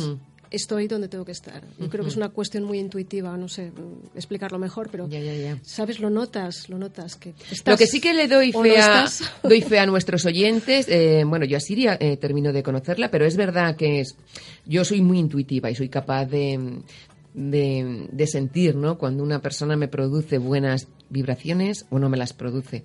Eh, Siri me las está produciendo desde el momento que que nos hemos conocido. Paloma me las lleva produciendo pues eh, desde el momento que la conocí, pero especialmente cada, cada semana y es porque realmente eh, se está aplicando en el... Es Estoy verdad, Paloma, se está, se aplicando en el, en el tema y evidentemente pues eso, eso ya lo... No sé, lo irradia, ¿no? No hace falta ya ni preguntarle. ¿eh? Eh, bueno, pues no sé si os, os ha quedado A mí algo me más. gustaría comentar una cosita, porque eh, me consta que Siri ha estado esta semana pasada en, en un congreso en Gran Canaria. Quería hablar un poco de esto, que últimamente están proliferando mucho, ¿no? Los congresos, los las eventos reuniones, de yoga, eventos de sí. yoga. ¿Cómo ha ido? ¿Qué nos puedes contar de esta Pues, experiencia? Ha ido muy bien. Hay, hay, bueno, hay festivales, congresos de yoga. Hoy en día hay muchos eventos que se están dando y son un, mm, bueno, es un momento oportuno. Algunos están orientados para que nos veamos, como bien decías, los profesionales y podamos compartir y darnos como ideas, ¿no? Que dicen en la práctica, ¿no? Y esto y lo otro. tal. Eh, pero también hay eh, otros que además recogen el que si no conoces yoga, pues puedas meterte a tener tus primeras experiencias en uno de estos festivales o congresos. Aunque la mayoría eh, están orientados para gente que ya está un poquito practicando, la mayoría. Aunque suelen haber niveles, el nivel más bajo ya suele ser, ya tiene un poquito de nivel, digamos. Pero, pero bueno, hay de todo, hay de todo. Por eso es importante siempre que te apetece ir o oyes que hay alguno que veas un poco cuál es el nivel de, de todo para no llevarte sorpresas. Y la verdad es que funcionan muy bien. En España están habiendo muchísimos. Yo me imagino que los que no conozcan el, el entorno del yoga se sorprenderían si vieran las congregaciones que se llegan a hacer, la, la multitud de eventos y cómo funcionan de bien. Eh, hay muchísimo interés. Y aquí en Valencia especialmente es una de las ciudades en las que más se practica yoga. Cada pocas calles hay una escuela de yoga o hay profesores que están viendo, o sea, en, en- en recintos, ¿no? y, y es un es algo que yo cuando le he hablado con familia o con amigos que no pertenecen al yoga siempre dicen sí en serio de verdad pero luego vas sí, no, luego Mm. vas y las escuelas están realmente con mucha mucha vida Goza de buena salud. Bueno, pues eh, Paloma se nos está Sí. tiempo, pero Para que, para que encuentren a Eh, exacto. Sí. ¿Dónde se te puede encontrar Siri? Bueno, la página web es lo más fácil, es govinde.com y, eh, y a través de ahí pues ahí encontráis el, el email y encontráis todo. Dirección para poder Estamos en, en Ruzafa y en Alboraya también. En Ruzafa, en la calle Pintor Salvador Abril. Y, y nada, bienvenidos todos. En y cualquier todas. caso, eh, www.govinde y ahí eh, sale todo el tipo de información. ¿no? Muchísimas gracias. Vamos a terminar con una frase que también he leído en, en la web precisamente de Govinde que dice que el sentimiento se vuelve sabiduría cuando parte de una actividad verdadera. ¿Eh? Mm, ¿Ves? Si es que todo lo que te puedes encontrar ¿eh? es bueno. Muchísimas gracias, chicas. Gracias, Gracias. Carmen. Carmen Monmeneu, a ti mujer. ¿Estás escuchando? A ti mujer, con Carmen Monmeneu. Aquí comienza Soluciones Compartidas. Un programa que habla de conflictos, derechos y acuerdos. Con las abogadas Alicia Bayarri y Mercedes García Vilanova. Seguimos, amigos, seguimos en esta ya mañanita de domingo fallera, fallera. Estamos ya a 13 de, de marzo. Mañana por la noche se plantarán las infantiles y pasado mañana la- las grandes. Y aquí están ellas ya con unas caritas de, de sueño, pero si todavía no hemos empezado, chicas. ¿Qué os tenemos pasa? cara de fiesta. Cara de fiesta. ¿Qué pasa? Que no está, no os Pero mira si cumplimos, ¿eh? Bueno, Mira si cumplimos, Y que no podemos estamos. dejar a nuestros oyentes Eh, ni un día. Eh, hay un refrán que dice noches alegres, mañanitas tristes. Pues no, no, no, leído. de triste nada. Nada, Nosotros ¿no? aquí estamos. Bueno, pues mejor que mejor, porque desde luego vais a tener que estar conmigo, pues eso, unos 25, 30 minutos. Oye, mm, lo prometido es deuda. Y aquí miro al frente y me encuentro de nuevo a, a Francisca. Francisca, tú también tienes carita. ¿eh? Tampoco ha dormido, pero no Tampoco- importa. tampoco- has dormido. buenos días, buenos días. La semana Son buenos días, sí, ¿eh? sí. La semana pasada estuvisteis hablando de la vivienda familiar tras una separación o divorcio y el tema que os trae esta semana también es de, de mucha importancia y en el que nuestros oyentes tienen que prestar muchísimo interés. Así que, que cuando queráis. Sí, la verdad es que hoy vamos a hablar de la pensión compensatoria y la pensión de viudedad. Muy bien. Eh, Muy bien para las viudas, ¿no? O viudos. O viudos, es Claro. verdad, es verdad. Yo siempre pensando en la mujer, no sé yo. Bueno, Esta no sé- semana no ha sido el Día de será. la Mujer, Claro. el día 8. ¿Será por eso? Será por eso. Bien, pues hoy en Soluciones Compartidas volvemos a tratar cuestiones económicas y en esta ocasión queremos atender a una cuestión eh, que nos ha consultado una oyente relativa precisamente al derecho a percibir una pensión de viudedad.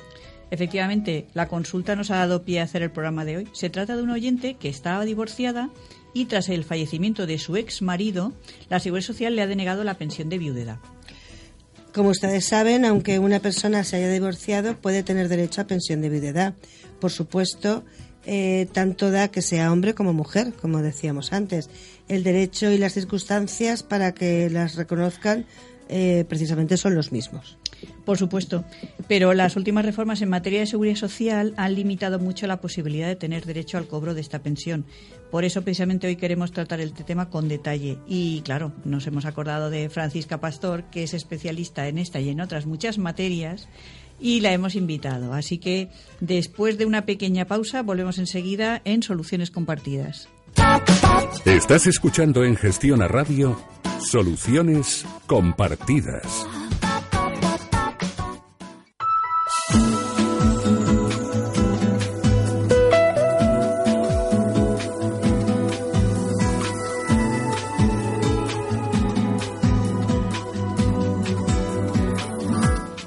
Pues aquí estamos de nuevo con, con, todos ustedes y como les decíamos con Francisca Pastor Benito, que es nuestra invitada. Saben ustedes que fue colaboradora nuestra durante mucho tiempo, es especialista en Derecho Civil y Penal y, y nosotros encantadas de que estés aquí, aunque sea una mañana fallera. De aquí Pues- nos vamos a la mascleta. Pues yo también estoy muy contenta de estar aquí de Mira, nuevo. Juanfran Buenos también se días. quiere... Hombre, Juan, Juanfran es que tiene que ir sí o sí. Sí o sí, exacto. Porque, porque como nuestros oyentes ya se habrán dado cuenta, está pues desde el día, ya no recuerdo si fue el 29 o el 28, no, no lo recuerdo, no lo recuerdo. Es nuestro Y fallero mayor. Y retransmitiendo todas las mascletas. O sea que... Bueno, pues el tema que, que- del que vamos a hablar hoy, Carmen, eh, claro, parecerá a lo mejor un poco raro, pero sí estamos hablando de pensión de viudedad en parejas que ya están separados o divorciados. Y eso es precisamente lo que, lo que nos va a explicar nuestra amiga Francisca. ¿Cómo puede ser eso? Pues bueno. Eh, Son viudos, o sea, el viudo o la viuda, si ya se han divorciado. Sí, sí, sí. no, no, pero vamos a Sí, ver, porque estamos que hablando... no es ex viudo o ex viuda. No, no. Me explico, ¿no? Estamos hablando de personas divorciadas, de personas separadas o de personas anuladas. ¿eh? Lo establece, pues. eh, es- Anuladas. Anuladas. Es así, Sí. es así porque es así porque lo dice la Ley General de la Seguridad Social, ni más ni menos porque así lo establece. Es que la decimos unas posibilidad. cosas. Quería decir con matrimonios anulados. Con matrimonios anulados, con matrimonios a los que eh, se les haya declarado nulo civilmente, hablo siempre civilmente, no por la Iglesia, el matrimonio. ¿eh? Entonces, pues bueno, pues efectivamente está así establecido porque realmente eh, antes no era así. La persona divorciada o la persona anulada, pues con esa sentencia de nulidad o de divorcio recupera su estado anterior de soltería. Por lo tanto, por ser soltero y perder su condición de vínculo, de tener ningún vínculo matrimonial, pues no hubiera podido cobrar la, no hubiera podido cobrar la pensión de viudedad, pero efectivamente, pues, pues así es. Lo que pasa es que se establece un requisito nuevo y es que exista o mm, haya existido o exista una pensión compensatoria establecida a favor del eh, cónyuge su- superstite que se llama eh, y que pueda para poder acceder a esa pensión de viudedad. O sea, te- tiene letra pequeña, no todo el mundo puede... Tiene mucha letra pequeña. Tiene mucha letra pequeña. Para que lo entiendas. O sea, Mm. antes eh, una persona se separaba y se- o se divorciaba.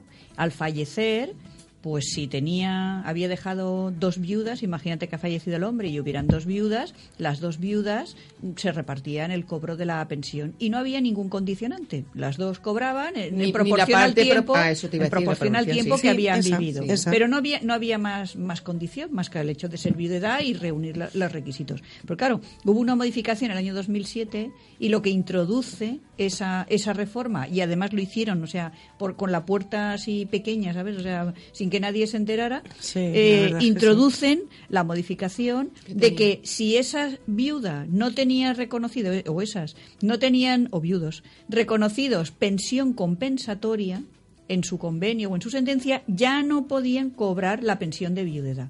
Y claro, eso dejó sin pensiones muchas personas, a me muchísimas imagino, claro. personas que claro se habían separado divorciado contaban con que bueno pues llegado el momento tendrían derecho a esa pensión pero al revisar sus convenios o sus sentencias viendo que no tenían reconocida en ese momento pensión compensatoria ya no tenían derecho a cobrar viudedad. Y ahí empezó la revolución porque claro fue un poco una sorpresa. Claro. fue Bueno, a traición. Sí, pero a Se ver, reconoce a que fue a traición. A ver, sí, pero también hubo mucha gente que se leyó esa letra pequeña que dices tú y entonces se produjo una pequeña corruptela. Es decir, la ley, de la, la ley General de la Seguridad Social establecía, no establecía límite cuantitativo alguno en la pensión compensatoria.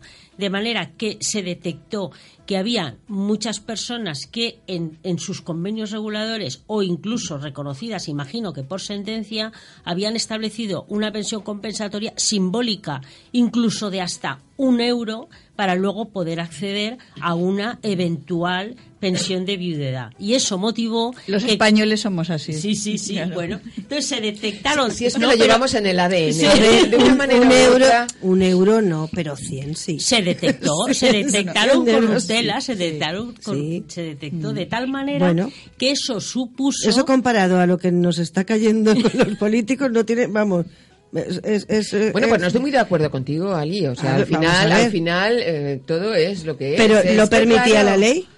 Bueno, Bueno, pero eso supuso que eh, la, se modificara Sí. el, el artículo correspondiente de la Ley General de la Seguridad Social en cuanto a los requisitos y entonces se estableció que el- la pensión eh, de viudedad alcanzaría el tope mínimo de la pensión compensatoria en el caso de que ésta fuera inferior para evitar esa eh, posible corruptela.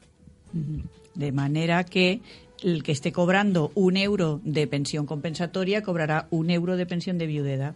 Esto es como las personas, generalmente lo hacen las personas más mayores, ¿no? Que pues eso, a lo mejor tienen 65, 70 años, se han quedado viudos y quieren rehacer sus vidas, quieren hacerlo, pues, oye, porque son creyentes, son católicos, se quieren casar, pero no quieren perder sus, eh, sus pensiones, ¿no? Y a mí me Y- y- comentaban... y eso es peor que lo que no, decía no, yo bueno, Yo no antes. te digo, pero que me hace No, gracia. vamos a ver. Y a mí me comentaban que iban a primera hora de la mañana a la parroquia, donde fuese, se, Claro. se casaban y no se Y enteraban no nada. inscribían el Exacto, matrimonio, no pero es que hay muchos así. Sí.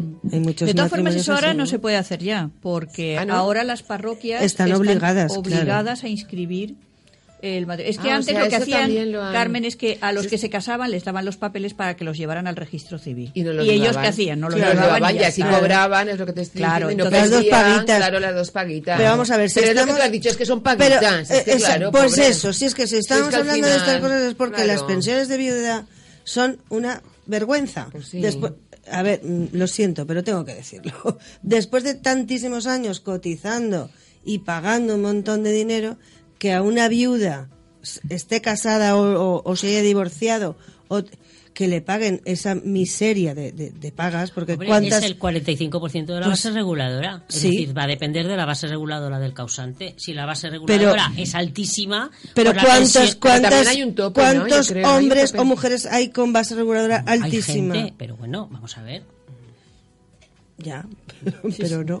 no sé, Claro, es que el que no- te oiga dirá, bueno, pues haber cotizado, haber cotizado, cotizado más. más. Claro, esto Claro, es que pues es, es es com- las- esto las es complicado. Depende de quién lo Es escuche, tiene una lectura. Eso Claro. está- está Bueno, claro. de todas maneras, el tema de la pensión compensatoria tiene su aquel. ¿Vale? Volvemos, vamos a volver un poco al tema de Sí, pensión explicarlo, porque nos hemos ido. Porque hay cosas importantes que decir. Primero, el que renunciaba a la pensión compensatoria o no establecía una pensión compensatoria en su convenio regulador o no se reconocía una pensión compensatoria en su sentencia, estaba renunciando directamente a una pensión de viudedad. ¿Vale? Y así se encontró mucha gente al no entrar en el tema de la pensión compensatoria que posteriormente pues no pudo eh, cobrar su pensión de Y, viudedad. y si me Pero- permites un apunte, pero- el que capitalizaba esa pensión en un solo pago en el momento de, de la separación del divorcio Mm. Mismo. tampoco tenía Tampoco, ese derecho. o sea, eh, claro. había generado ese derecho a una pensión compensatoria, pero como ya la había cobrado, Claro. Es que el derecho a la pensión, o sea, la pensión compensatoria tiene que estar viva en ese momento. Tiene que estar viva en el momento eh, Que de- se produce el eh, En fallecimiento. el momento que se produce el fallecimiento. Pero claro, eh, vamos a ver, eh, tampoco está claro que con el fallecimiento del causante se extinga la obligación de pago de la pensión compensatoria, porque ese derecho es un derecho que o una obligación Que heredan los herederos, valga la redundancia, del causante, que están obligados a seguir pagando esa pensión compensatoria, en cuyo caso el, el- el hipotético beneficiario de la pensión de viudedad no lo podría solicitar. Por lo tanto, yo entiendo que habría que acreditar incluso la extinción de la pensión compensatoria o podría ser exigido por la Seguridad Social la extinción de esa pensión compensatoria para proceder al pago de la pensión de viudedad. claro, para evitar la duplicidad Para de que estuvieran cobrando de los herederos esa pensión y a la vez la estar cobrando la pensión, la de viudedad. Lo que pasa es que los herederos, claro, los herederos deben de pagar esa pensión compensatoria con cargo a la herencia del causante y cabe la posibilidad de que ellos puedan plantear una modificación, extinción de esa pensión compensatoria si la herencia del causante no tiene capacidad para sufragar esta pensión compensatoria. Y ese, en ese momento, si desapareciera, se extinguiera esta pensión compensatoria, entonces ya estaríamos hablando de, de opciones de viudedad. Eh, los herederos tienen que mirar también muy mucho las, si aceptan bueno las herencias y todo ah lo de que- aceptar a beneficio claro, de inventario. claro, hombre claro, claro. pero ya no por la pensión no compensatoria. No por muchísimas más Siempre- cosas. Siempre- pero como en esto estamos hablando siempre- ahora de esto siempre hay que valorarlo porque además yo creo que la gente tampoco fíjate Alicia yo creo que estarás conmigo en que la gente no o no está muy extendido eh, lo que es aceptar una herencia a beneficio de inventario vamos no estamos hablando de herencias pero yo creo que es importante Es importante es importante decirlo ¿no? apuntarlo sí Una herencia se puede aceptar de inventario, quiere decir que tú aceptas de una herencia el activo y no el pasivo. claro Ya está. Puedes no asumir las deudas y aceptar el activo. Eso es aceptar una herencia a beneficio de inventario. ¿Mm? La gente no lo sabe. Y aprovechamos los micrófonos, creo que estáis de acuerdo conmigo. Sí, Somos sí, muy sí. didácticos en este programa. Absolutamente, claro. Bueno, pues sí bueno nos quedamos Estábamos hablando del tema sí, ese, de que además a mí ahora se me está ocurriendo otra posibilidad. Eh, si se pacta una pensión compensatoria temporal, imagínate durante tres años, con la mala fortuna de que antes de, te- de que acaben esos tres años eh, se produce el fallecimiento de la persona que lo está pagando, en ese caso estaríamos eh, en ese caso, en esa situación de que se tendría que pagar pensión de viudedad, ¿no? Porque en el momento en que se ha producido el fallecimiento estaba viva esa pensión. Sí, vamos a ver, es que yo mm, no sé luego exactamente qué criterios son los que sigue la Seguridad Social, si con el, con el mero fallecimiento dan por extinguida la pensión compensatoria o si realmente están exigiendo un documento de extinción de esa pensión compensatoria. Yo, yo no lo sé. Ahora, yo personalmente eh, lo que aconsejaría y lo que haría sería solicitar la pensión de viudedad, aportaría mi convenio regulador, aportaría mi sentencia con el reconocimiento de la pensión compensatoria y, y, y acreditaría el resto de requisitos que me exige la Ley General de la Seguridad Social para pedir la pensión de viudedad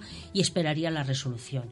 A partir de ahí, eh, como los, el criterio del INS puede mm, a ver, puede sufrir modificaciones porque se va adecuando a las diferencias, a las diferentes sentencias que van saliendo del Tribunal Supremo y del Tribunal Superior, pues yo me esperaría esa resolución y vería a ver si me exigen algún documento de extinción de la pensión compensatoria o me exigen algo y si no me exigen nada más y dan por buena esa sentencia y dan por extinguida la pensión compensatoria con el fallecimiento, pues yo ahí dejaría el tema.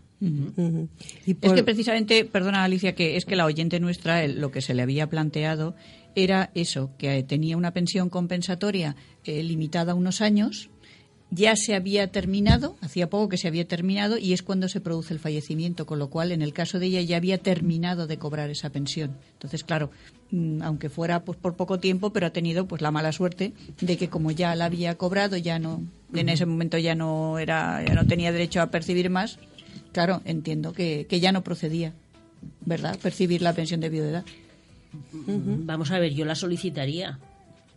Se la han denegado, se la han denegado. la han denegado. Sí, sí pero yo la verdad entiendo ¿Tenía, que es por eso. ¿Tenía reconocido alimentos o solamente pensión compensatoria? Solo pensión compensatoria y era por un periodo de tres años. Vale. O sea, hacía como un año que se había que, había dejado de Ya, percibirla.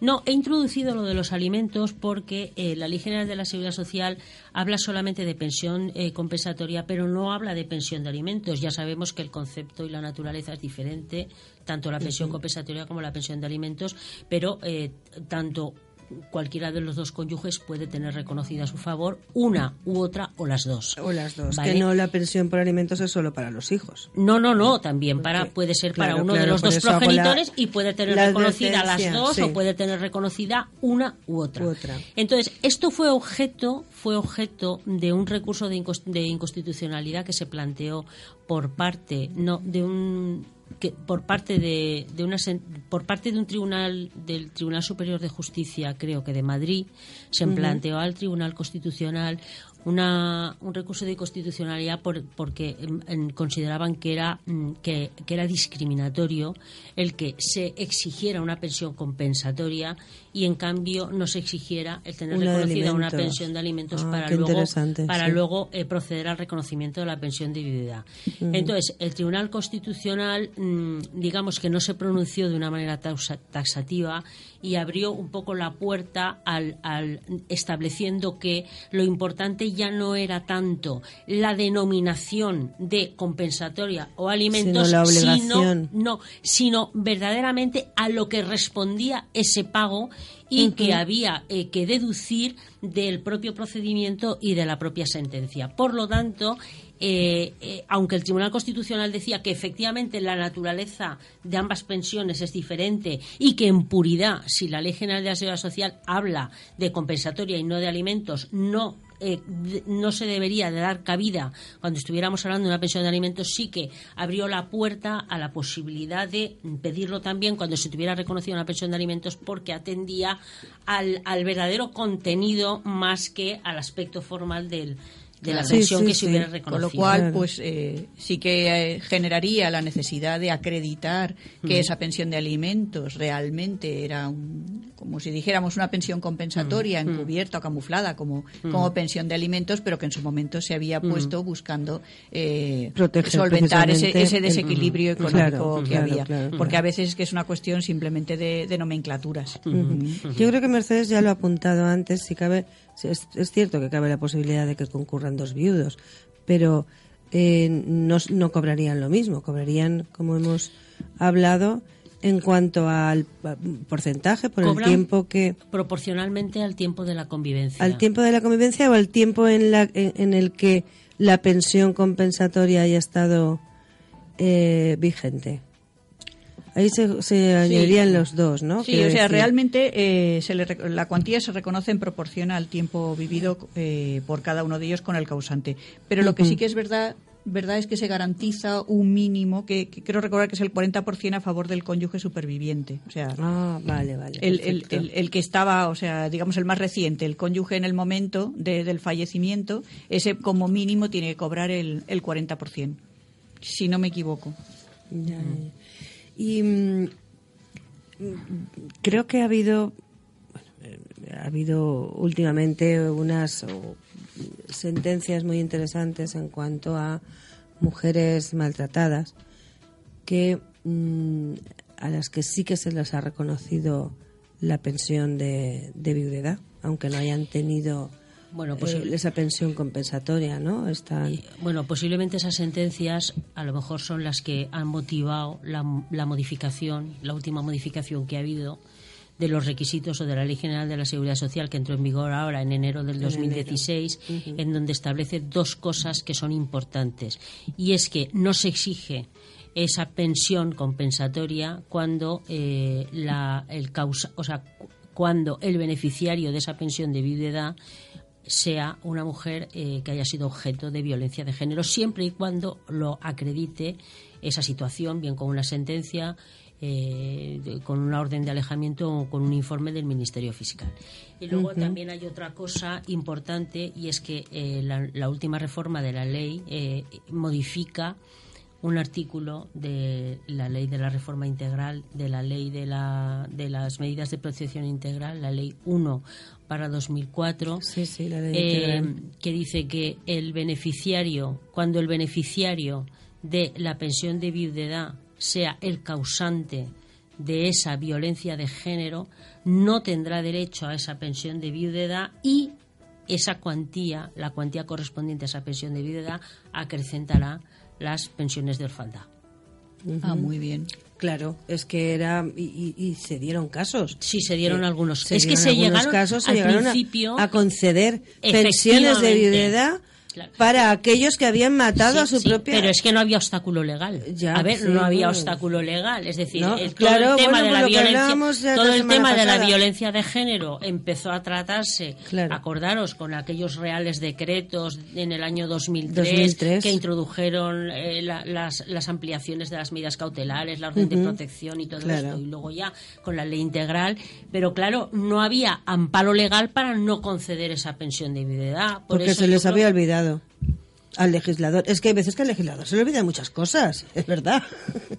Yo creo que se Vamos, con las últimas reformas. mejor- y porque- porque- ahora. vamos a ver, Bueno, o ya porque- veremos. Yo es que voy, o porque, la crítica reali- esta o semana. porque la realidad se impone. O no, Eh, no tanto que al legislador se le olvide, sino como que la realidad se impone y entonces muchas veces las sentencias, los jueces, digamos que tienen que suplir esas lagunas legales y al final pues vienen las reformas legales que ya responden a la, a la, a la realidad, ¿no? Ya, es que. Bien. Os digo, estoy muy, muy Las revolucionaria fallas, y las fallas. Debe ser los petardos, debe Alicia, ser. debe Yo de ti me Claro. compraba cajas de bombitas y quemaba adrenalina. De bombetas, no, yo, igual No, nuestro amigo Juanfran nos No, dirá cuál, pero del número 10. Alicia necesita un mascleto. Yo estoy muy de acuerdo O con lo dos. que dice Francisca, ¿no? que es la propia realidad la que está haciendo que, claro, que poco a poco las cosas pues se vaya, vayan cambiando y se vayan contemplando otra cosa, porque claro, me parece durísimo que se le dé una pensión de viudedad a una persona que ha matado a...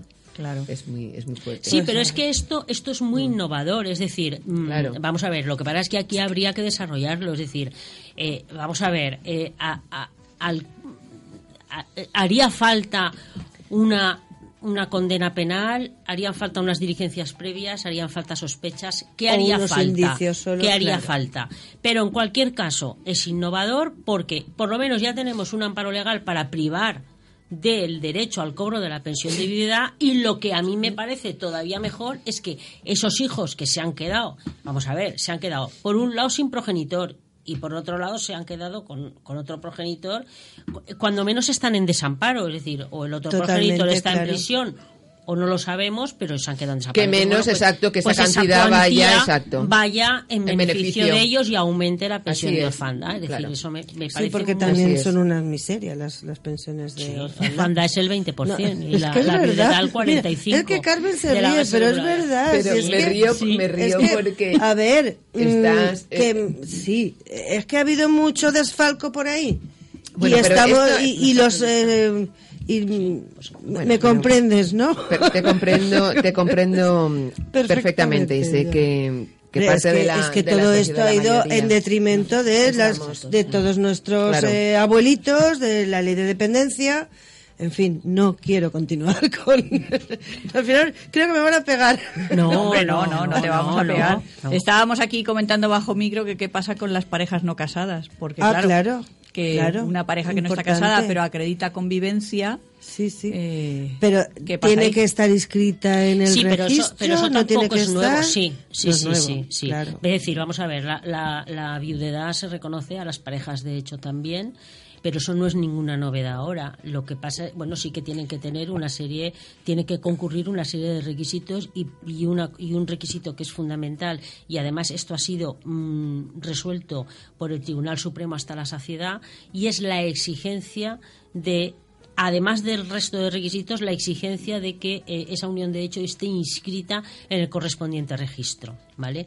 Claro. Lo que pasa es que no eh, se establece el requisito de la pensión compensatoria, lógicamente, porque tanto la pensión compensatoria, la pensión, de- la Claro. pensión compensatoria está No se pensa- puede. no se Está puede, pensada para el matrimonio. está pensada para el matrimonio y, y, claro, Sí. en las parejas de hecho. De todas pues, formas, sí, yo recuerdo hace muchos años una mujer que estuvo luchando durante mucho, mucho, mucho tiempo eh, que no cumplía el requisito de haber sido inscrito. Esa esa esa mm, pareja de hecho inscrita en el, en el registro porque es que ni siquiera existían y yo creo que fue hasta el Tribunal Europeo de Derechos Humanos y sí que se le reconoció. Pero es que ¿Lo ahora existen esos registros. ahora existe sí ahora, existen esos registros y Sí, entonces sí, pero claro, que en definitiva es que fue también pionera claro, en- sí sí sí porque antes tú te- vamos a ver tú tienes que acreditar la convivencia tienes que acreditar que la convivencia ha sido pública y notoria. Una Y un convivencia tiempo, y- y hay un durante tiempo- un mínimo ti- un Exacto, mínimo, un mínimo, mínimo ¿no? de tiempo. Tú eso lo tienes que acreditar con el empadronamiento con el certificado de convivencia con testigos. Entonces bueno si y no además por un periodo como mínimo de cinco con años. un periodo como cinco, mínimo de cinco sí. años. Entonces, tú acreditas todos esos requisitos. Si no puedes inscribir la unión de hecho no puedes inscribirla y con eso te reconocían la pensión. Pero claro cuando ya crearon los registros y la es- ley estableció la inscripción en el registro eso es insoslayable Claro. es que ya no te lo admiten Por es que e- no te lo Sí, admiten por eso es muy, muy conveniente que recordemos a todos nuestros oyentes, porque ahora hay muchos más eh, parejas de hecho que matrimonios, las cosas como son. Y para, como nosotros los abogados tenemos que mirar al futuro y más allá. Y aconsejar de futuro. Aconsejar de futuro, efectivamente, muy bien apuntado por parte de Francisca.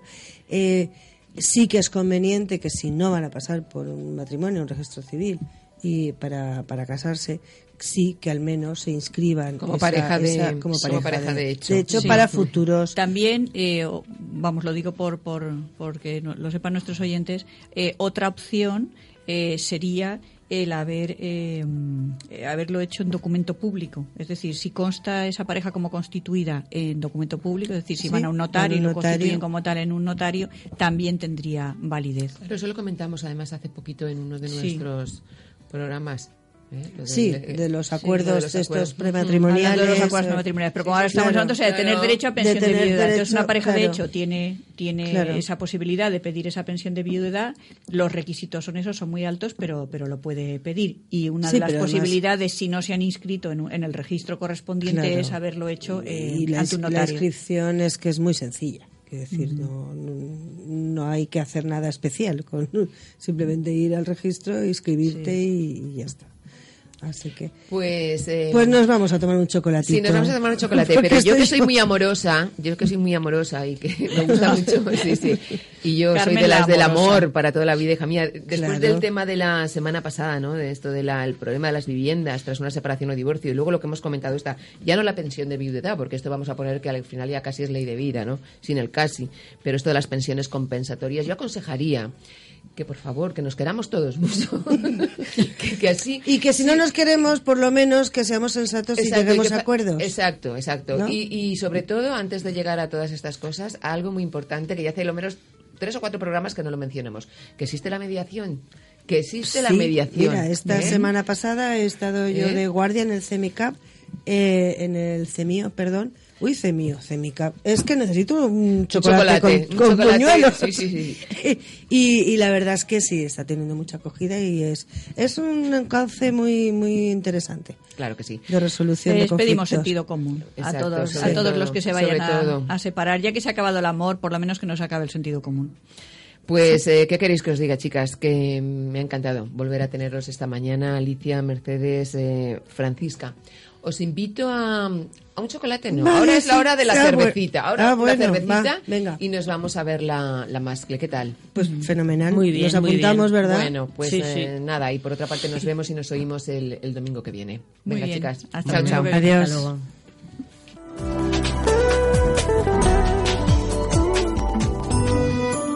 Si tienes dudas o quieres más información, escríbenos a solucionescompartidasradio.com arroba gmail.com. Cuando me siento bien, la sartén no se pega, me sale la tortilla redondita, perfecta. El frío es una excusa para abrazarte más. Si la casa está muy sucia, vamos a un me siento bien. Y hasta aquí hemos llegado amigos. Nosotros, si Dios quiere, volveremos el próximo domingo, celebraremos el Domingo de Ramos y daremos la bienvenida a la primavera. Por delante queda una fantástica semana fallera, vivirla, disfrutarla, tener paciencia, que el respeto y la tolerancia sean el estandarte de estos días. Recordar que sobre todo y pese a todo hay que ser felices. cambia la vida, hoy tu lotería voy a ser yo. Voy a ser yo. Qué suerte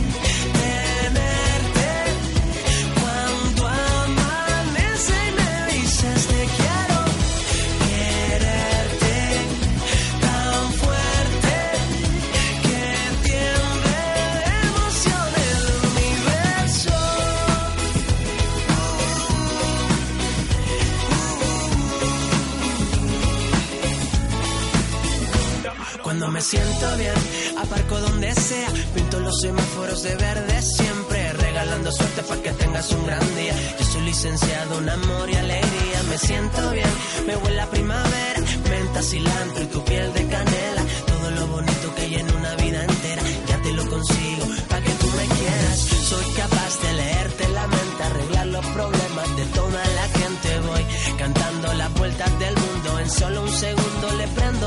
al sol.